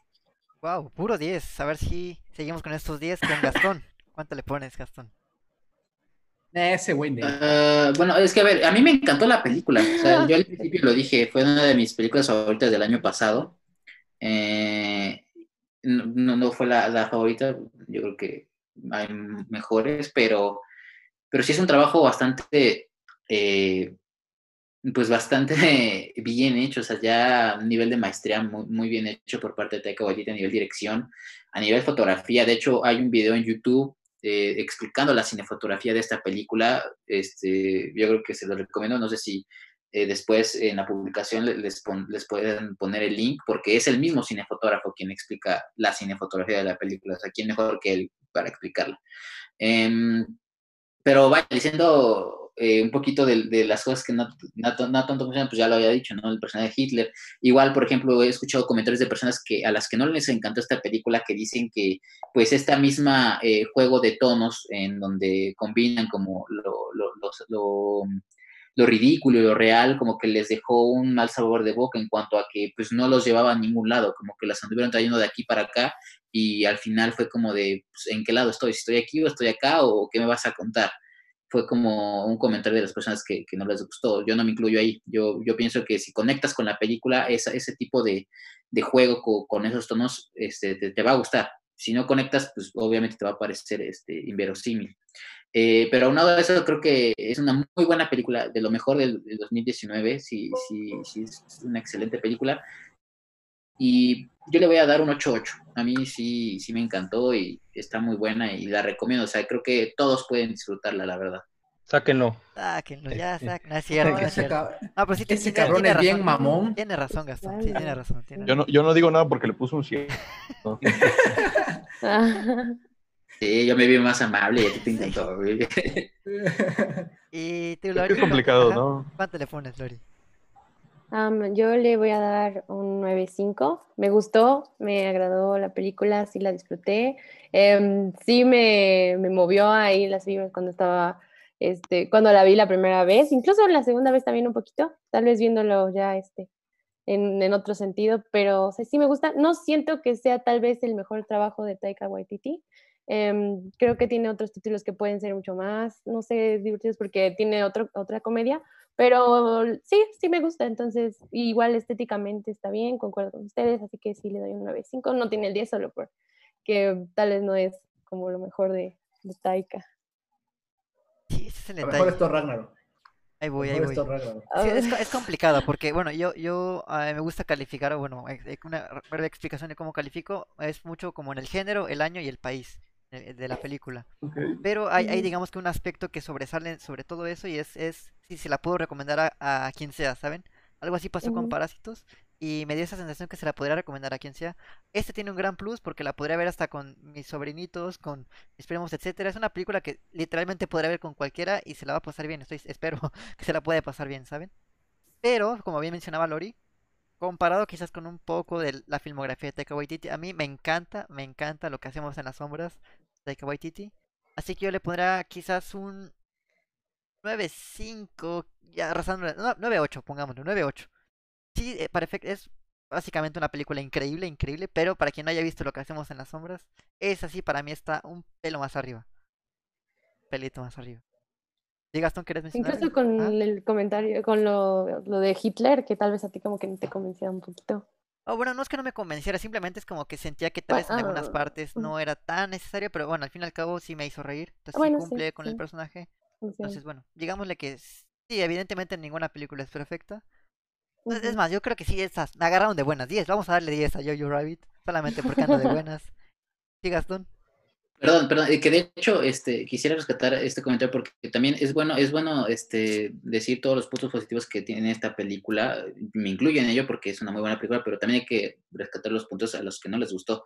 Y de hecho, ahorita me acordé también otras cosas de las que me dijeron las personas a las que no les gustó esta película es que la sentían muy eh, inclinada hacia como un tema de adoctrinamiento por parte de estos guionistas judíos, precisamente eh, hacia ese lado. O sea, eh, ya es como tema para otro podcast en general, pero también vale la pena mencionar eso, ¿no? Porque pues está, está ahí, o sea, y, y bueno, es, es, es, este, eh, pues válido, ¿no? Ver las dos posiciones también. No, no, ya no le escuches a esa gente, Gastón, ya no les hagas caso.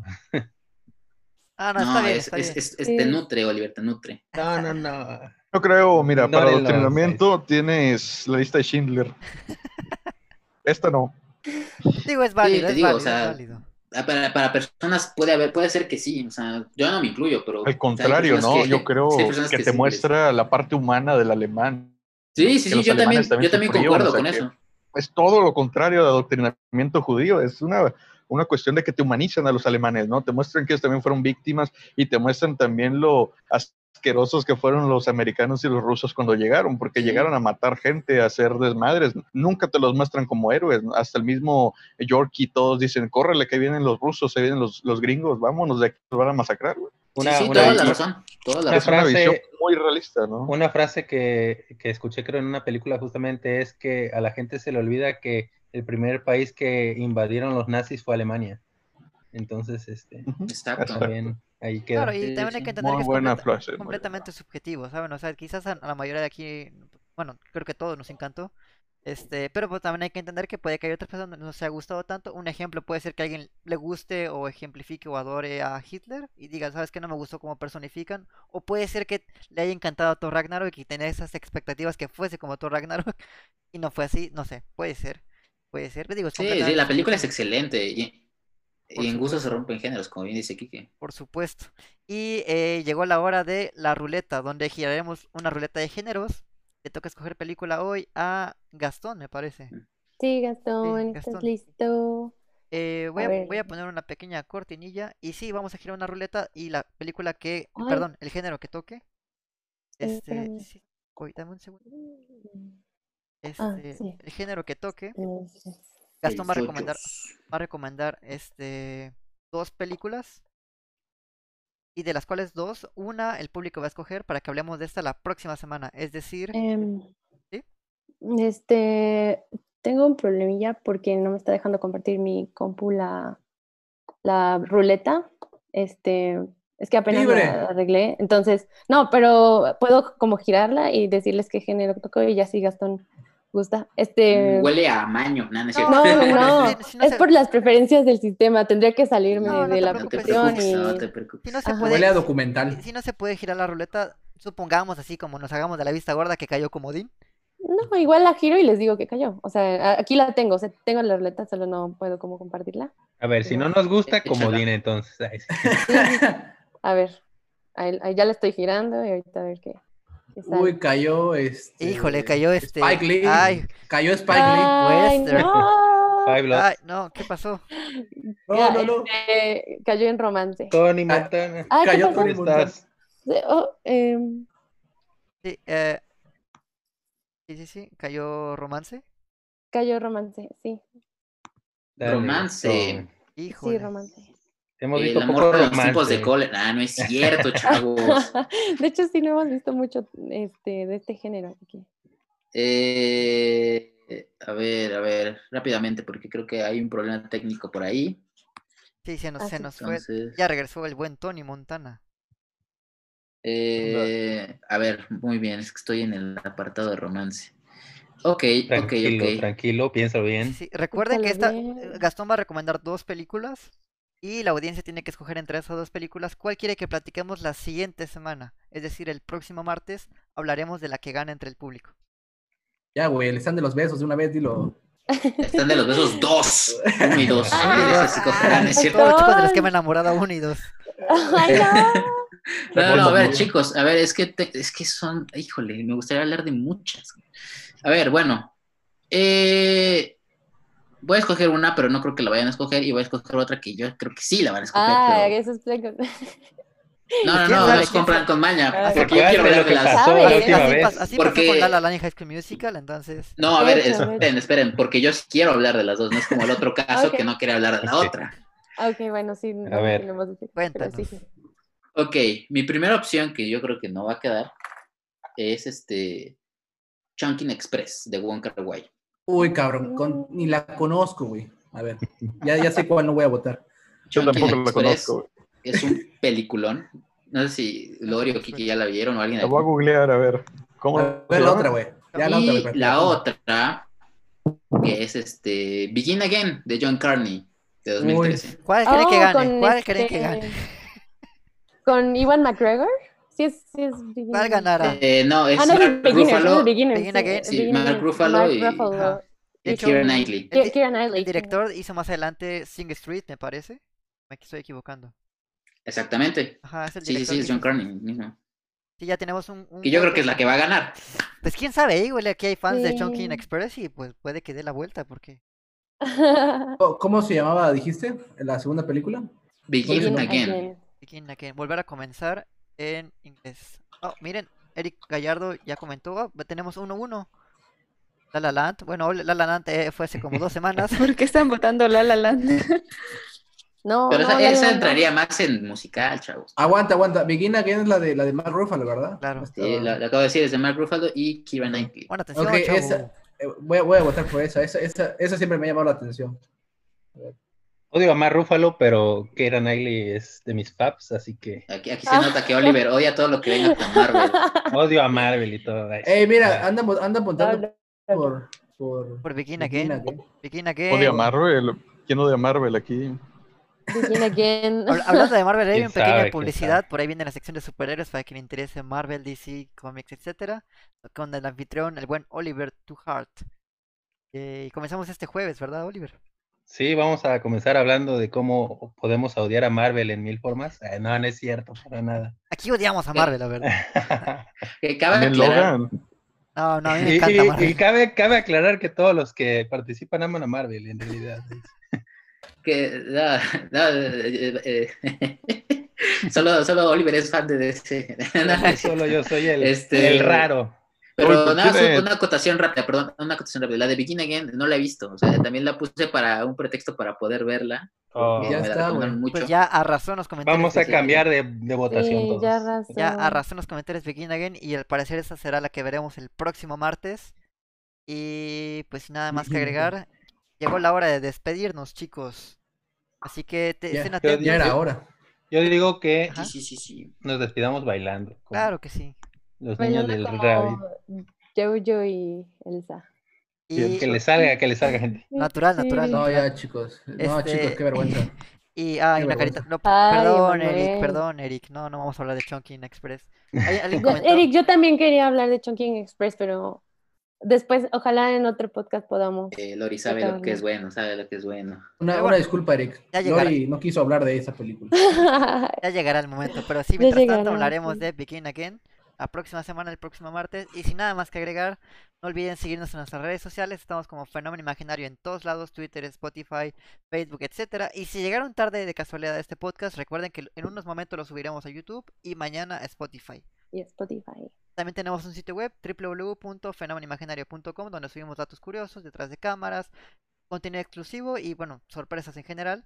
¿Y qué más? Ah, bueno, también tenemos una sorpresita para quienes les gustó la película Sopladora de Hojas ya en unos momentos se va a subir la entrevista con el director Alejandro Iglesias como contenido exclusivo para YouTube. Así que nada más estará en YouTube, estén pendientes porque ahí va a estar la entrevista completa con Alejandro Iglesias. Y bueno, también tenemos otras secciones. Tenemos anime, donde también aparece el buen Tony Montana. Tenemos series, donde aparece Manuel Gastón. Tenemos doramas, donde aparece Kelly.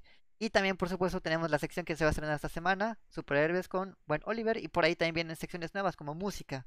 Estén pendientes porque vienen muchas, muchas sorpresas. Así que muchas gracias por estar aquí. Muchas gracias por escucharnos. Y nos vemos mañana hablando de El Señor de los Anillos, la la primera parte del Señor de los Anillos. La, comunidad de la, la comunidad del anillo, exacto. La versión de 4 horas Blu-ray HD española tiene un link sin virus. Esa película veremos mañana.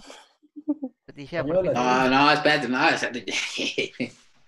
no chao. Sí, sí, mañana hablaremos por favor, de no. El Señor de los Anillos. Así que eso será todo por esta ocasión. Nos vemos mañana. Bye, chicos. Gracias. chicas, gracias. Hasta luego.